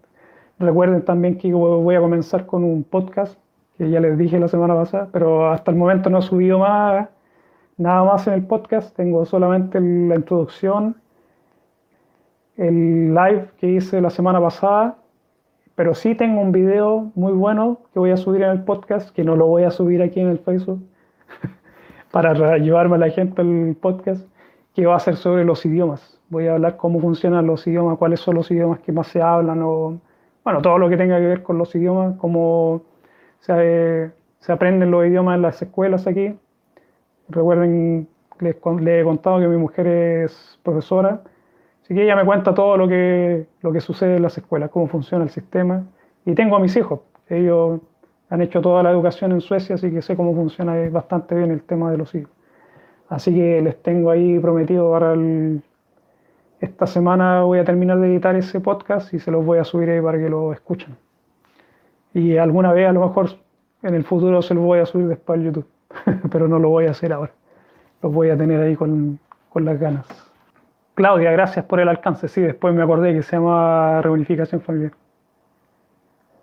La Karina me dice que tengo cara de sueño. Sí, pues son ya, ¿qué horas son? Lo tengo aquí en reloj. Son las 2 con 20. Ya, oye, llevo dos horas de live aquí. Creo que voy a empezar a despedirme ya.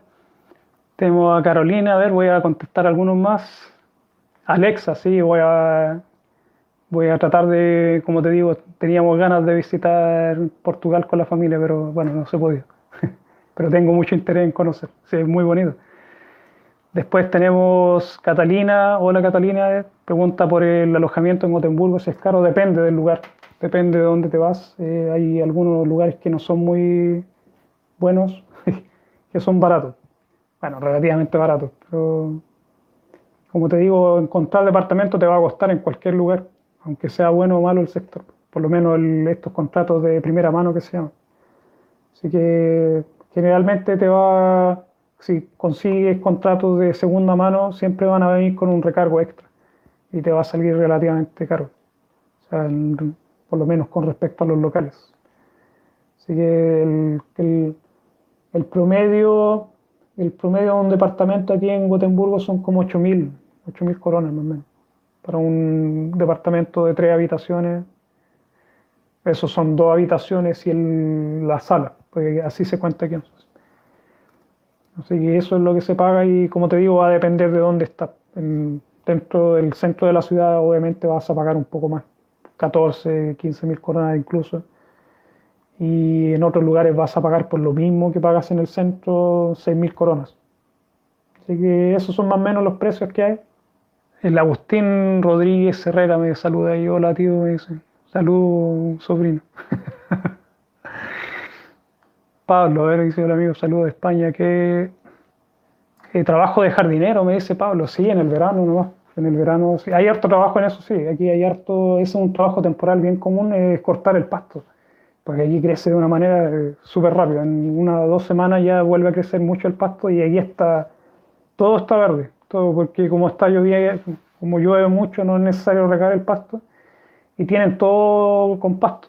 Entonces se necesita mucha gente, pero en esa época lo que hacen es generalmente contratar a los estudiantes. Así que no, no sé qué tanto trabajo hay en el tema de la jardinería. Debe haber trabajo de todas formas, como te digo, pero no sé qué tanto. Tendría que revisar. Voy a revisar ahí después a ver si, si aparece algo. Boris, ahí dice que yo prota Dolly Svenska. Good night, dice. Chao, Boris. Hay que intentar hablar todo el tiempo con el tiempo uno aprende y nada, mientras uno tenga ganas y no tenga vergüenza de aprender, porque uno está aprendiendo, no hay que tener vergüenza, que es una de las cosas que yo sufrí. Al principio me daba mucha vergüenza hablar, y no tanto hablar, sino que decir las cosas mal. Pero ese es otro defecto que tengo de, de, cómo se llama, de no, no, me gusta equivocarme. Así que no era, no era tan divertido, pero con ganas, con un poco de esfuerzo se puede. Así que dale nomás. Catalina, que un, un temblor, me dice aquí en, en, el sur de Chile. Eh, Mario me pregunta por la semana de vacaciones, son cinco semanas de vacaciones que, hay aquí en Suecia. Eh, Loyal me pregunta por esos mil euros, si puedes, sí, como estudiante puedes vivir con eso, y lo, es lo que hacen los estudiantes aquí. De hecho, se van de sus casas, se independizan, se consiguen un departamento de estudiantes y viven con la plata del, con el dinero del CSN se puede vivir. Porque vas a pagar, bueno, depende de dónde, del, lugar donde vas a vivir, pero una, una habitación de estudiante te puede costar 3.000, 4.000 coronas y después tus gastos van a ser 2.000, 3.000 coronas o 4.000 coronas incluyendo la, la, alimentación.